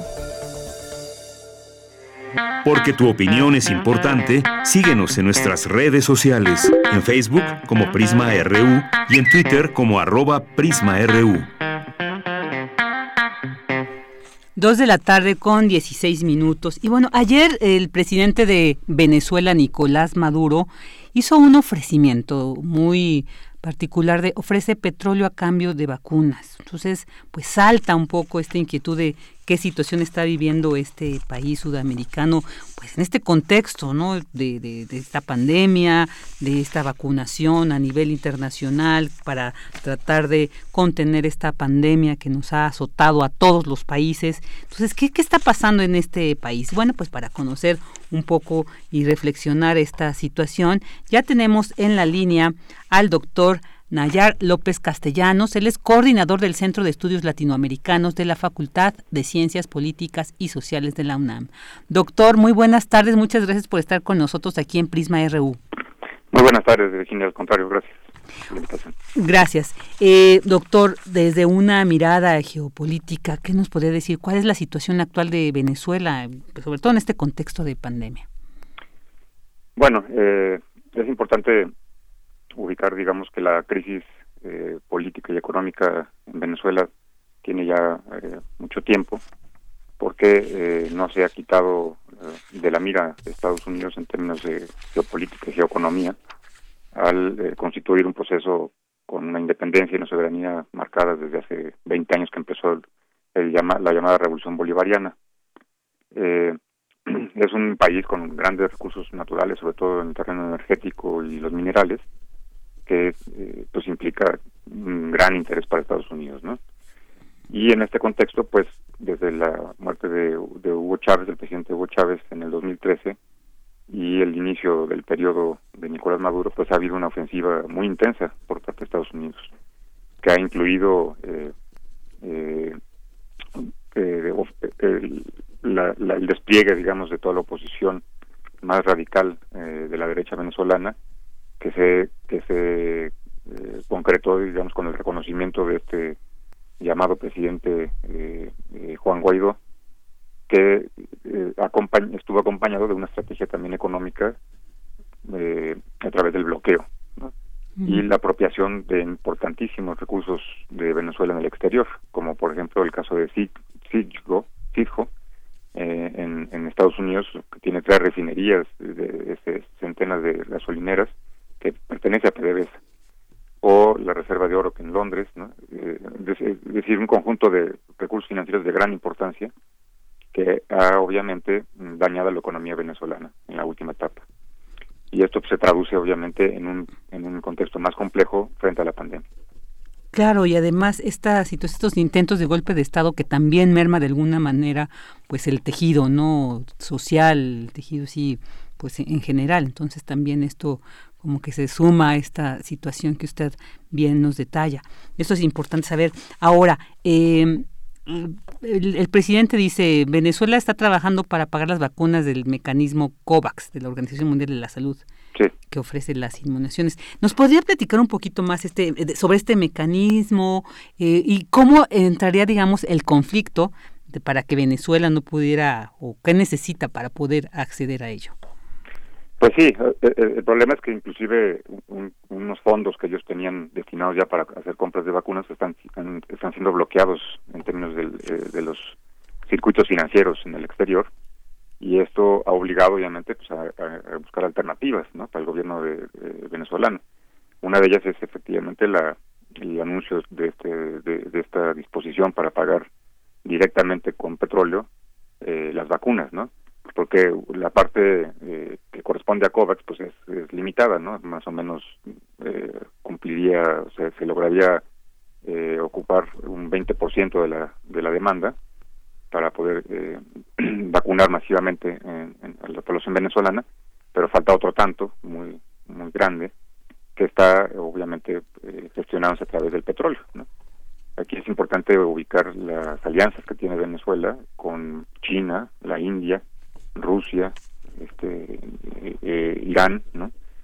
Y obviamente, bueno, dos de estos actores pues son tres, ¿no? India y China y, Rusia pues tienen una producción muy importante de las vacunas. A partir del, a partir de ese medio pues se podrán abastecer. Es importante también hacer el señalamiento, digamos, de eh, eh, el manejo que, ha sido bastante reconocido y exitoso de la, de la pandemia. Ahorita están atravesando por una nueva eh, una, una nueva ola, digamos, un nuevo pico en, Venezuela, pero si nos fijamos en sus números son, son bajísimos en el contexto mundial, ¿no? Tienen un total de contagios reportados a, a, un par de días, de 155 mil contagios en total, con 144 mil recuperados, o sea, un 93%, y una cifra muy reducida de fallecimientos de 1.555 personas. Esto me parece que es importante destacarlo porque eh, obviamente que la pandemia que, ha impactado de, esta manera tan drástica a la humanidad entera, pues maneja eh, números muy diferentes en, los contrastes de un países con de unos países con otros, ¿no? Y para el caso de Venezuela, pues son números muy muy bajos porque hay, ha habido una un esfuerzo muy importante por parte del gobierno con todos los servicios de salud, incluyendo la cooperación cubana que está en Venezuela a través de sus médicos y estrategias que han diseñado eh, eh, también en conjunto con Cuba y, haciendo el puente, digamos, con Cuba, pues también veamos el, el, exitoso manejo de la pandemia y los números tan reducidos que tienen en, en, esa, en esta isla caribeña, ¿no? Ya llegando al caso del, del desarrollo de sus propias vacunas que están calculando para mayo tener las listas y eh, poder no solamente vacunar a toda su población, sino iniciar una exportación. Ellos tienen calculados hacer eh, generar en este año 200 millones de vacunas. Y seguramente, ¿no? Eh, adelantándonos un poquito, digamos, en esta lógica del tiempo, Venezuela será uno de los principales destinatarios de este apoyo en vacunas. Claro, e-, esto es muy importante. Doctor, y algo que sea, e-, esto este bloqueo que tiene Estados Unidos con Venezuela y que ahorita pues complejiza esta situación, además que tiene que ver sobre todo con un derecho universal que es la salud. En este caso habrá organismos internacionales que pudieran interceder para que estos fondos venezolanos congelados fueran liberados y en todo caso, aunque sea un porcentaje, digamos, que no abarque a toda la población, pero bueno, el 20% que fuera algo significativo, ¿hay organismos internacionales que podrían interceder o, digamos, estamos entre la tensión de Estados Unidos-Venezuela? Eh, eh, eh, desafortunadamente, los espacios multilaterales existentes digamos en términos de organismos como la ONU y otros tantos, eh, muchas veces se ven opacados en la realidad por la por parte de la hegemonía y de los y de las decisiones que Estados Unidos eh, mantiene, ¿no? Es decir, si nos hacemos si hacemos referencia sin desviarme del tema, obviamente con el caso de Cuba de cuando cuando se se vota en cada más o menos por octubre de cada año el rechazo al bloqueo de Estados Unidos a Cuba, pues nos damos cuenta que la votación es prácticamente unánime, salvo el voto en contra de Estados Unidos, las Islas Marshall e Israel. ¿no? O sea, tres países que se oponen a, ese, a, la decisión de levantar el bloqueo a Cuba. Entonces, regresando al caso de, al, caso de Venezuela, eh, por más que se ha denunciado, digamos, este atropello que se, se ha dado con el congelamiento de sus recursos y con el bloqueo también económico, financiero y comercial que lleva dos años con intensidad desplegado contra Venezuela, no ha habido organismo que, le, que pueda eh, obligar, digamos, a Estados Unidos a, retroceder en esta, en esta decisión, ¿no? Que, no, que además hay que señalar para el caso de Venezuela que no solamente Estados Unidos, también es Inglaterra, por ejemplo, ¿no?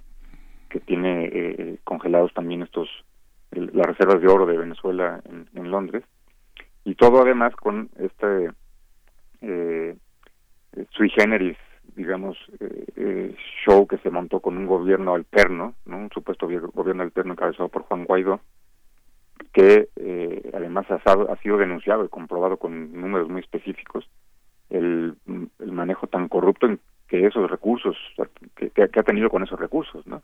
Es decir, por ejemplo, hay, hay países que han reconocido eh, al supuesto gobierno de Guaidó que eh, como el como el legítimo de Venezuela que han negociado con sus supuestos embajadores unas disminuciones de las deudas que le deben, que, tienen con Venezuela, eh, a cambio de reconocer a, Guaidó, ¿no? O sea, es, todo un circuito, digamos, muy truculento, eh, en el que están eh, manejando y, y abrogándose, digamos, el derecho de manejar recursos que no siquiera, que, son del Estado venezolano, ¿no? O sea, son del, de la sociedad venezolana, del Estado venezolano, de las instituciones establecidas constitucionalmente y no de un conjunto de personas que se autodenominan embajadores o presidentes legítimos como el caso de Guaidó que han este, despilfarrado esos recursos ¿no?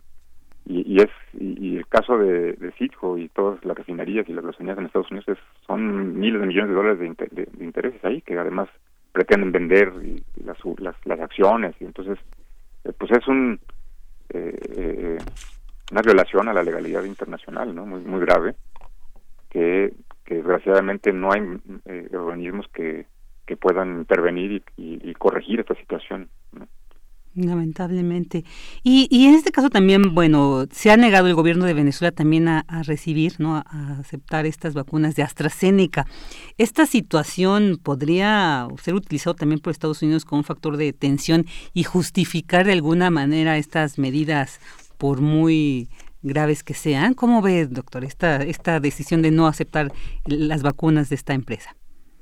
Sí, este, se había, eh, la semana pasada había salido una nota en el país, eh, en España, eh, en el que se, había, se decía que se había decidido hacer la compra de esas, de unas vacunas en acuerdo con la propia oposición, ¿no? que aquí cabe señalar también que la oposición, este, hay que hablar de las oposiciones, porque hay un sector de la oposición que participó en las elecciones legislativas, que tiene sus representantes en la nueva Asamblea Nacional de Venezuela y que eh, ha coincidido, digamos, en la necesidad de establecer el diálogo político con el gobierno y, la y el respeto a la institucionalidad. Y el otro sector, dígase, le hace Juan Guaidó, pues está fuera de esta órbita institucional, ¿no? Y se siguen reivindicando como presidente eh, de Venezuela. Eh, en este escenario, la, la, la negativa eh, no es necesariamente porque no quieran, sino simplemente no, no están los recursos, pero además también pues ha habido cuestionamientos a esa vacuna en particular, ¿no? Yo creo que eh, en realidad Estados Unidos, digamos, no es que este, estuviera buscando algún nuevo pretexto para mantener este este bloqueo, sino que es parte de su política, ¿no? incluyendo, por ejemplo, el hecho de que eh, se haya ratificado a Venezuela como un supuesto eh, peligro inusual peligro para Estados Unidos que determinó Obama en su momento en su en, el penúltimo año de su de su segunda administración de catalogar a Venezuela como un peligro inusual y extraordinario contra Estados Unidos ¿no? que, eh, suena suena chistoso digamos pero así lo hicieron oficial y, lo, lo, lo, lo legalizaron digamos en este sentido y eso implica obviamente pues un conjunto de medidas que forman parte de este bloqueo eh, entonces, digamos, los pretextos que Estados Unidos siempre ha recurrido para el caso de Venezuela eh, este, son de, de, toda naturaleza, eh, lo que la imaginación da, digamos, en términos de, de inventar un conjunto de situaciones. Ahora están buscando también, por ejemplo, generar provocaciones en la frontera con Colombia, a partir de algunos ataques que, que están eh, dado algunos grupos, eh, pues financiados directamente por Duque, ¿no? En Colombia para crear un conflicto y una tensión en la frontera entre ambos países. ¿no? Sí, estos intereses eh, eh, económicos y políticos, cómo se imponen sobre pues los intereses, digamos, de salud de la población, los, de, los derechos humanos. Esto es pues muy fuerte y es creo que muy evidente sobre todo en esta en estos momentos ¿no? que estamos viviendo en, en, el mundo y con Venezuela en particular que decía un, es un caso paradigmático bueno ayer entonces el presidente dice tenemos los barcos petroleros, tenemos los clientes para que nos compren el petróleo. Estamos ofreciendo petróleo a cambio de vacunas. No dio más detalles, eh, salvo que dijo, pero no le vamos a mendigar a nadie, Venezuela no se le arrodilla a nadie en este mundo, ¿no? También con este, eh, este halo de, dignidad. Pero entonces, ¿cómo sería? O sea, sí genera un poco de duda, ¿cómo sería este intercambio entonces? O sea, eh, Estados Unidos tendría que permitir la compra a Venezuela. Eh, algunos países podrían, por una decisión, digamos, particular, hacer esta compra. ¿Cómo más o menos podríamos entender que se daría, si se da, este intercambio de petróleo por vacunas? Bueno, por ejemplo, eh, no está todavía detallado, digamos, eh, a, la, perfección, ¿no? Este, este, cómo sería la operación, digamos pero es importante como poner un ejemplo una, para tener una referencia de cómo la, la eh, el, gobierno de Irán ha apoyado en la reactivación de algunas refinerías venezolanas que estaban provocando una crisis eh, eh, de, de, gasolina en el país, ¿no? Como tal, enviando barcos desde Irán, ¿no? Haciendo toda la ruta por mar, donde iban no solamente las las los los, los eh, ingredientes digamos para poder procesar eh, la, gasolina el petróleo no eh, refinarlo etcétera etcétera sino también refacciones que hacían falta para para arreglar estas refinerías. En ese sentido pues se podría pensar en una en una, una, una opción o una operación de esta naturaleza no es decir estar enviando los barcos hacia China, por ejemplo, si fuera el caso eh, de, las vacunas, que han, han sido surtidos con algunas vacunas por parte de China también, y hacer las compras de manera directa. ¿no? es, importante, digamos, es, están eh, improvisando sobre la realidad, ¿no? en torno a la realidad, es decir, si le están bloqueando los recursos financieros para poder comprar las vacunas, que eh, obviamente es una, una decisión, digamos, independientemente de las cuestión de las diferencias políticas ideológicas pues es una cuestión inhumana es decir a quién cómo, cómo cómo atreverse a bloquear que un país pueda acceder a las vacunas para su población como estamos hablando de una crisis sanitaria de graves dimensiones ¿no? y, y además partiendo digamos de la realidad de, la propia realidad estadounidense que es uno de los países ahorita va rebasado por Brasil por la eh, desafortunada circunstancia de ese pico impresionante que está viviendo Brasil, pero Estados Unidos ha sido el epicentro de la pandemia, ¿no? Tienen 30 millones de contagiados y medio millón de muertos. Y tienen todos los recursos del mundo. se compraron vacunas de más, tenían seis vacunas por habitante. Por eso están este, repartiendo algunas como las que han llegado a México. Entonces, un país que tiene que, ni siquiera en su propio espacio ha logrado controlar la pandemia con éxito, que tiene dramáticas cifras eh, eh, en, medio millón de muertos, ¿no? Esta es una cifra impresionante. Todavía se atreve a bloquear a otros países que puedan para que puedan acceder a las vacunas, ¿no? Es decir, ya es, es, una eh, están corroborando, digamos, parte de la esencia de una de una potencia económica, política y militar como es Estados Unidos, el único país que ha eh, utilizado bombas atómicas en la historia de, la humanidad, pues no nos sorprende tampoco que bloqueen a un país que quiere comprar sus vacunas, ¿no?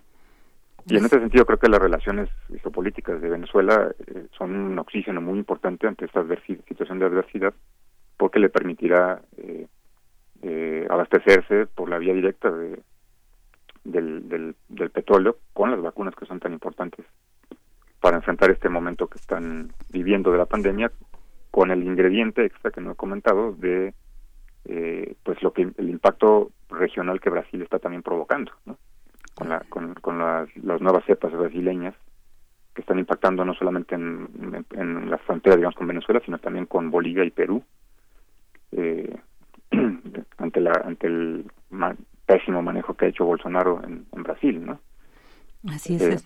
Eh, y, y, creo que además, eh, y esta, y esta modalidad, digamos, que Maduro está planteando de comprar las vacunas directamente con el petróleo, se parece mucho a un mecanismo de integración eh, que, que conocido como ALBA, la Alianza Alternativa Bolivariana para los Pueblos de nuestra América, en la que mucho de, de, la forma en que en que funciona este este mecanismo de integración es justo como como le, diríamos en México el trueque, ¿no? petróleo por vacunas, pero por ejemplo funciona eh, gasolina por médicos cubanos, es decir, eh, eh, Venezuela estaba abasteciendo, obviamente en los últimos meses este, ha habido un poco mayor, más de problema, pero abastece con gasolina Cuba y Cuba paga ese abastecimiento con los servicios de, salud, ¿no? Así funcionaba en el bloque soviético de la época del, siglo XX cuando tenían el pacto, eh, cuando existía el pacto de Varsovia, pero el, CAME, el acuerdo de ayuda mutua económica, ellos funcionaban así. Por ejemplo, Cuba le entregaba el azúcar a, la Unión Soviética y la Unión Soviética le pagaba con petróleo. Cuba le vendía azúcar a la República Democrática Alemana y este país eh, eh, desaparecido le pagaba con camiones por, el sistema de transporte cubano. ¿no? Entonces esta modalidad no es no es así lo más original en el sentido de que ya la, ya la practican. Sí, sí, digamos que se, se, retoma esto, ¿no? Y, y, qué interesante esto, ¿no? O sea, curiosamente estos países además, eh, que son los que han controlado más la pandemia, como usted decía, esto es, este es un punto muy, también muy interesante para tratar de bueno, ¿cómo fue su y es a donde menos se mira, ¿no? Cómo fueron sus estrategias de contención de la pandemia, porque pues podríamos decir que han sido pues las que más han resultado, pero bueno, tenemos más bien un bloqueo que les impide poner aplicar, ¿no? En toda su totalidad y en toda su dimensión, pues una atención y una contención de un problema de salud tan grave como es la pandemia. Doctor, pues ya para terminar algo que quiera agregar sobre sobre esta situación. Pues sí, eh, eh Simplemente, como comentar por último, que es importante analizar el caso de Venezuela y, otros de la coyuntura política regional con los elementos más eh, cercanos, digamos que muchas veces no se manejan necesariamente en, otros espacios, porque se, se, queda uno con la idea de lo que desde Estados Unidos se dice, ¿no? Es decir, no quieren comprar la vacuna, porque, ¿no? entonces como si fuera a propósito, ¿no? Que se compra la, bueno, no la pueden comprar porque tienen bloqueados sus recursos. Y, y es todo un entramado pues eh, que no solamente no tiene ninguna legitimidad sino no tiene ninguna legalidad. Es decir yo puedo alguien se puede inventar que es presidente de un país y entonces eh, ser reconocido por otros gobiernos y entonces manejar los recursos que este país tenga en esos países y estar haciendo un negocio este, corrupto, pero que daña a la sociedad del país en cuestión. Y es lo que pasa en Venezuela. Es decir, si, si liberan sus recursos, si les devuelven el manejo financiero de, de la de Citco en Estados Unidos, si les retiran el descongelan los las reservas de oro en Londres eh, y otros tantos recursos que han sido este, pues, congelados, ¿no? Como tal. Pues Venezuela tendrá otras capacidades económicas muy diferentes a las que tiene en este momento para poder no solamente seguir llevando con éxito la, la pandemia, sino reactivar, eh, eh terminar de reactivar económicamente este país. ¿no? Tienen proyectado un crecimiento, inclusive ante esta aún con toda esta adversidad, tienen proyectado un, un crecimiento del 4.3% para este año, que es algo muy importante porque también eh, contrasta con lo que con la crisis económica que ha vivido y que vive este país sin duda desde hace varios este, años, ¿no? Así es. Yo creo que es, eh, es un, digamos, sería una noticia alentadora que va junto junto con el detalle de poder eh, ver el éxito que pueda tener esta estrategia de la compra de petróleo por vacunas de manera directa. Así es.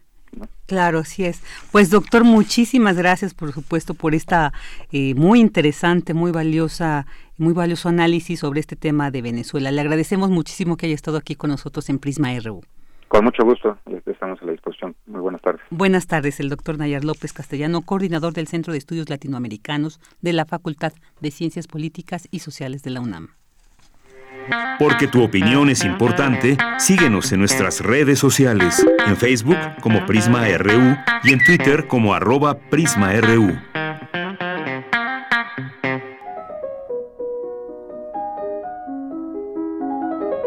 Cartografía RU con Otto Cázares. Dos de la tarde con 39 minutos. Otto, otra vez tengo el grandísimo gusto de saludarte. Ay, querida. Buenas tardes. que a ti te abrazo en días de fiesta, en días soleados. Sí, es cierto. Pues qué gusto. Bienvenido aquí a esta cartografía. Yo te abrazo mucho en este día soleado en el que hay sentimientos encontrados, sentimientos de rabia por el feminicidio policíaco en Tulum eh, y pues esos sentimientos de rabia se mezclan con un apacible clima de Semana Santa, ¿no? Voy a continuar mi comentario del lunes pasado, que es un requiem radiofónico a Vicente Rojo. Eh, Vicente Rojo expresó en magníficas páginas autobiográficas, diario abierto, su deseo de llamarse Fritzi, en un momento les voy a decir por qué, por qué Fritzi, qué significa Fritzi.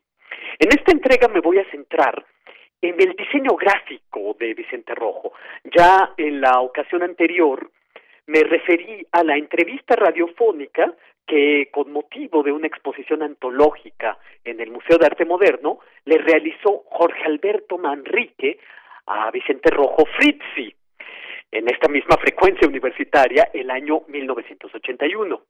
En aquella conversación, eh, Vicente Rojo explicó en buena medida su quehacer como diseñador gráfico.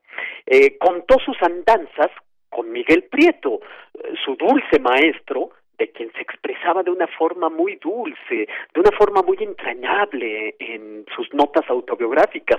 Vicente Rojo era muy amoroso con sus maestros, con sus amigos, con los jóvenes artistas. Cuenta también sus andanzas en el suplemento de novedades, eh, México en la cultura, Artes de México. Contó ahí cómo llevaba estrictamente separadas las actividades de pintor y las de diseñador gráfico, pero la plástica y la gráfica, ambas, se sirvieron de la estructura sólida, eficaz del alfabeto o de las letras, formas dadas, formas contundentes, uh, capaces de sustentarse a sí mismas. En su obra, la obra la, letra es eh, entendida como sostén, es entendida como objeto visual.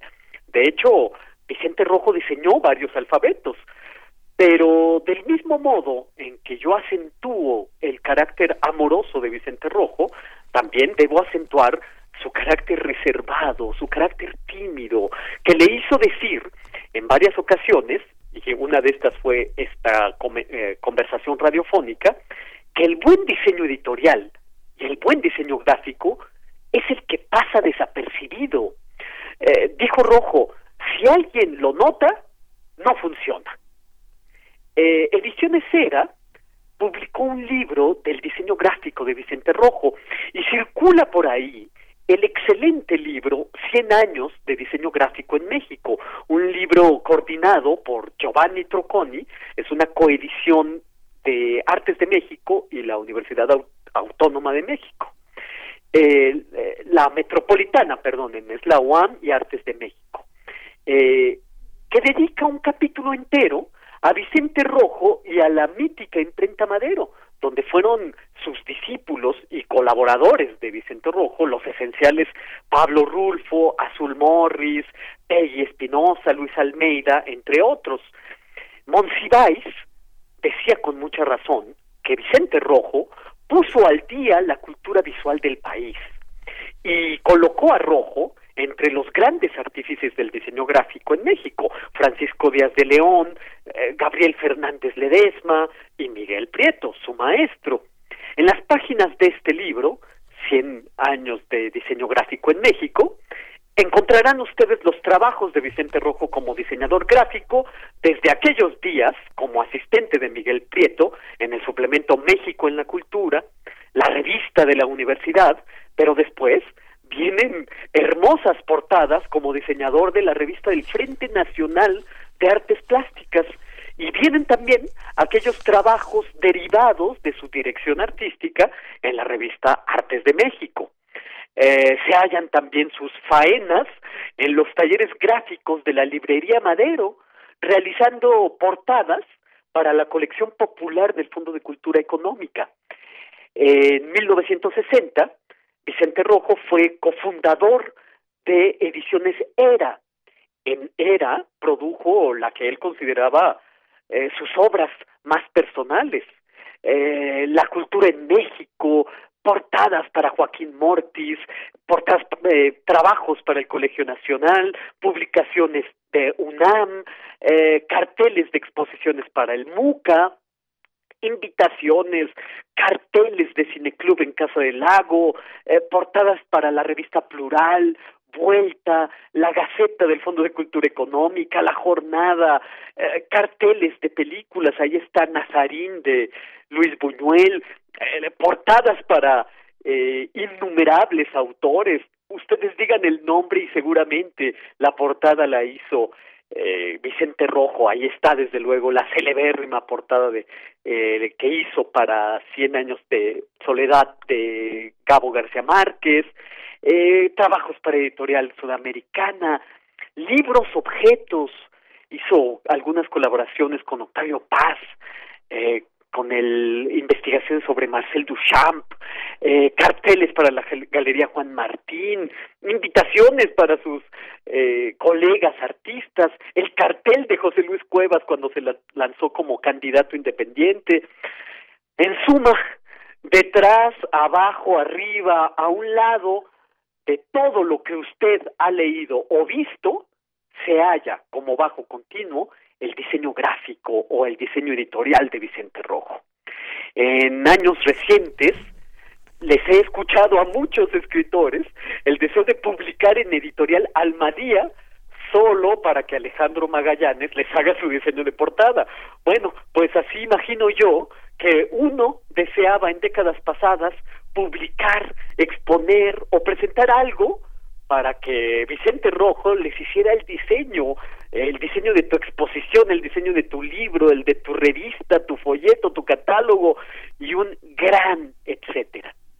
Yo recuerdo con mucha vivacidad aquella portada de la revista Artes Visuales, una publicación trimestral del Museo de Arte Moderno, la que corresponde al número 18 del año 1978, que es un espacio en blanco de 19 por 19 centímetros que dice, escrito a mano, después de asestarle al público 17 portadas de artes visuales, mi proposición consiste en dejar al lector que haga su propia portada.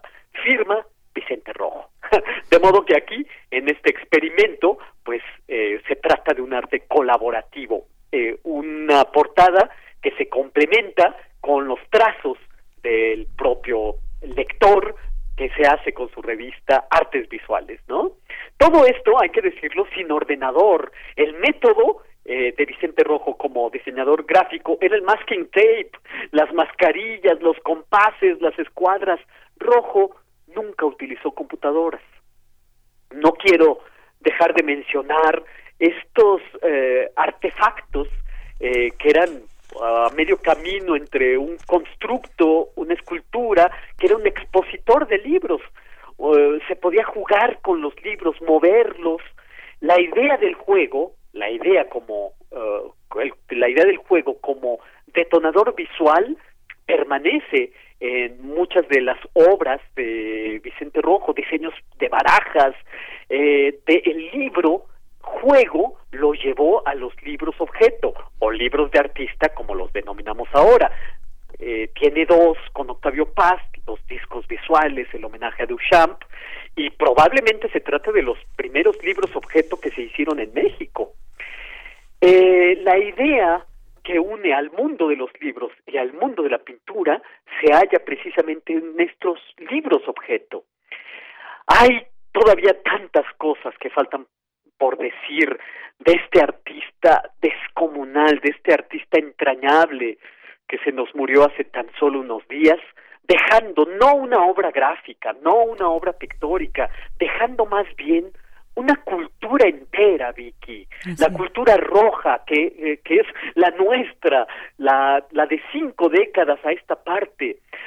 Aquí voy a valerme de una estrategia de suspenso. No voy a decirles hoy por qué Vicente Rojo quiso llamarse Fritzi. No voy a decirles quién es Fritzi y por qué Fritzi.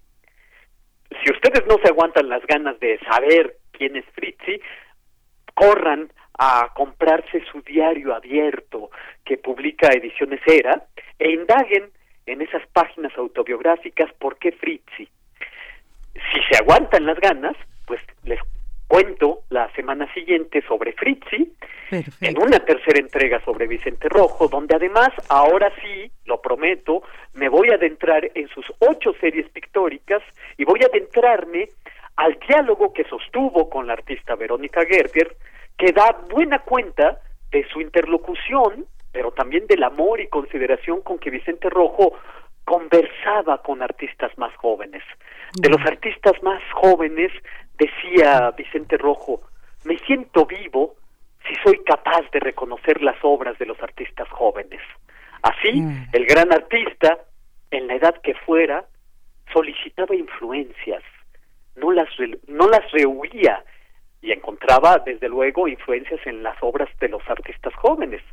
Y esto es lo que yo tengo que decir este lunes 29 de marzo de 2021, querida Vicky, que te saludo siempre en días de fiesta. Maravilloso, Otto, y pues yo estaré también muy al pendiente. Yo sí me voy a aguantar para el próximo lunes, quiero escucharlo de tu voz. Entonces, ah, estaremos ahí atentos. Otto, pues muchísimas gracias por esta bella cartografía sobre este gran, gran, gran, por este imprescindible también del arte Vicente Rojo. Te mandamos un fuerte abrazo y bueno, pues te estaremos escuchando muy, muy ansiosamente el próximo lunes. Un abrazo que yo hago completamente recíproco. Eh, cuídense mucho y nos saludamos el próximo lunes y ya les revelo el porqué de Fritzi. Perfecto, ahí está la invitación y ahí queda la incógnita. A bueno, bueno, Otto, gracias. Hasta entonces. Cultura RU.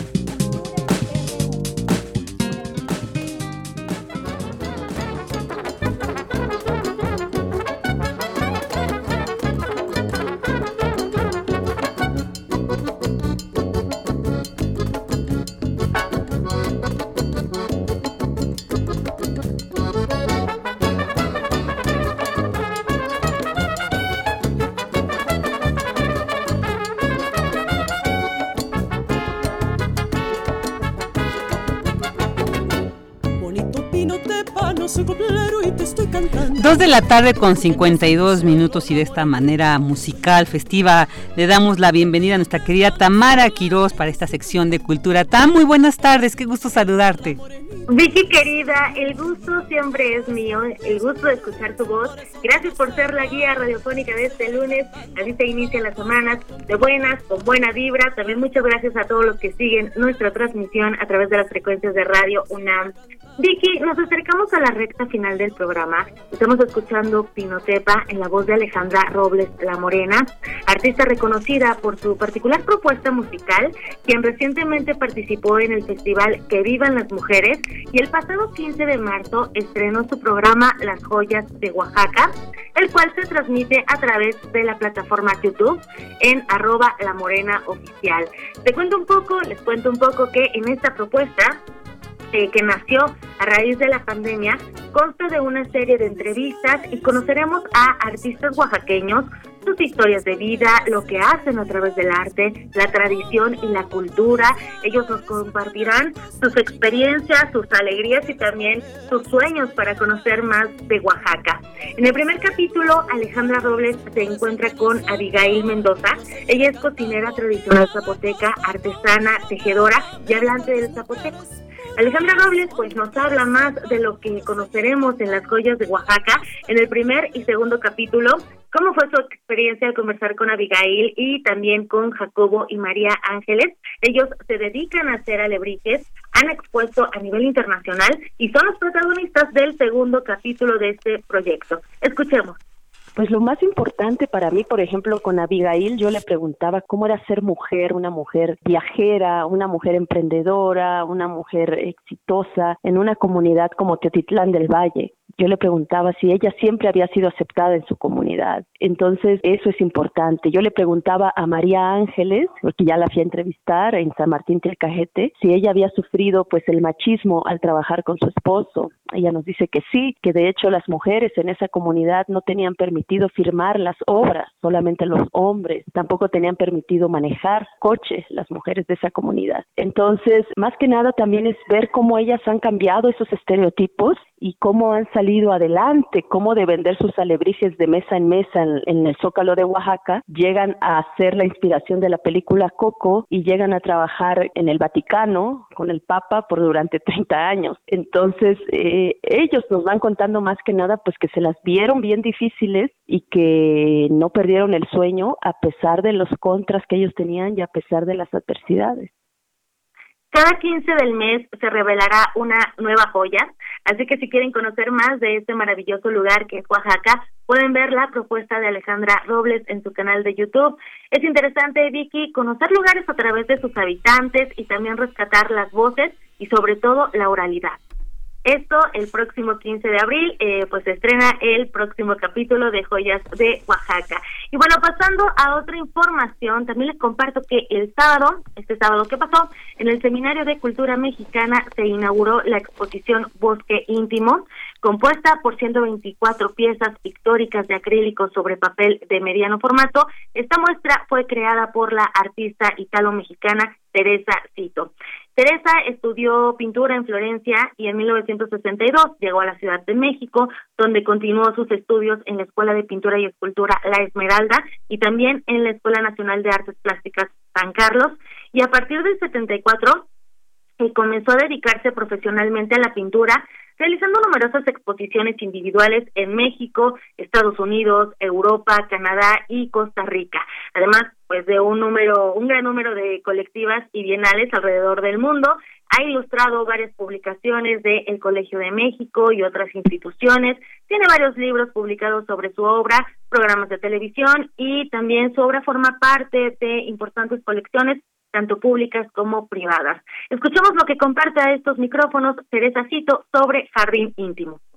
Empezó como un divertimento, es decir, como algo que no tomé muy en serio. Fue un juego, no quería hacer la gran obra, nunca he, hecho, he querido hacer la gran obra, pero en este especialmente. Comencé invitando a personas cercanas que me enviaran la foto de su árbol. Se convirtió en un modo de hacerle a ellos los retratos. Entonces fue como una especie de diálogo de retrato. Te hago retrato, pero a través del árbol, digamos. Formo parte de las personas que consideran que los árboles son seres vivos. Es decir, no pueden establecer una comunicación con ellos, no puedo, pero están presentes. Eso lo siento fuertísimo y hay mucha gente que también lo siente, otras que no, o sea, tampoco es algo así como todo mundo, ¿no? Entonces, eh, por lo pronto el trabajo se presenta como una unidad y sin darme cuenta, de veras que fue como si tirara semilla a diestra y a siniestra. Así a veces me sentía yo, porque las personas se empezaron a interesar. A los primeros que les pedí, dije yo, no, ahorita me van a decir que soy, estoy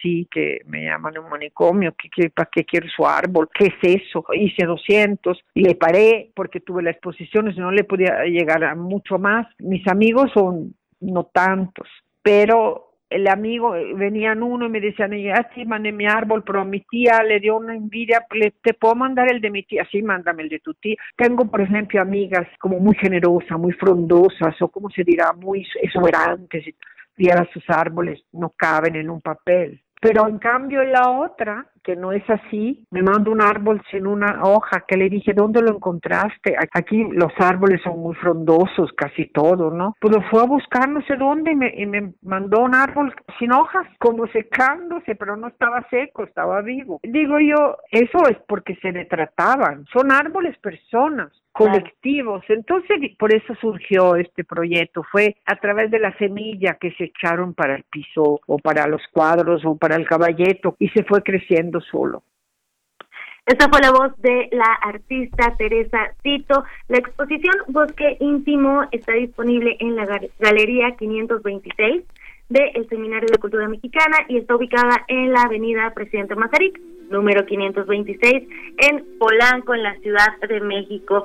Vicky querida, hasta aquí la información de hoy, hasta aquí las dos opciones que les ofrecemos a todos los radioescuchas que nos acompañan cada tarde eh, a través de las frecuencias de esta radiodifusora. Nos vamos a ir con música, con El Cascabel. Te mando un fuerte abrazo, Vicky querida, y también a todos los que están del otro lado de la cabina, en la cabina técnica, a la producción también. También nosotros te mandamos uno muy fuerte, querida Tami. Muchas gracias por, como siempre, estas valiosas recomendaciones. Bueno, pues ya llegamos al... Todo, ábremelo todo. Cambio sigue changó mi padre, tú que de tambor. Sigue uniendo a Veracruz y Cuba. Sigue poniéndole sabrosura. Ya llegamos de esta manera al final de esta emisión de este lunes, martes, de este lunes 29 de marzo. Agradecemos en la producción a Rodrigo Aguilar, en la asistencia a Denis Licea, en la operación a Emanuel Silva, en información a Abraham Menchaca, Cristina Godínez y Cristóbal López Yáñez.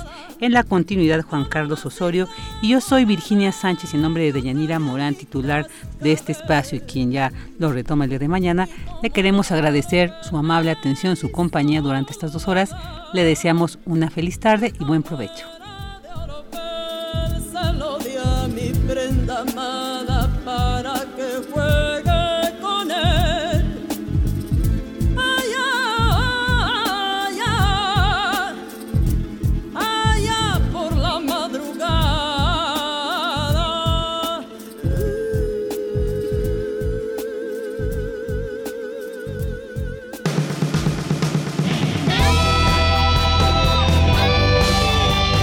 Prisma RU. Relatamos al mundo.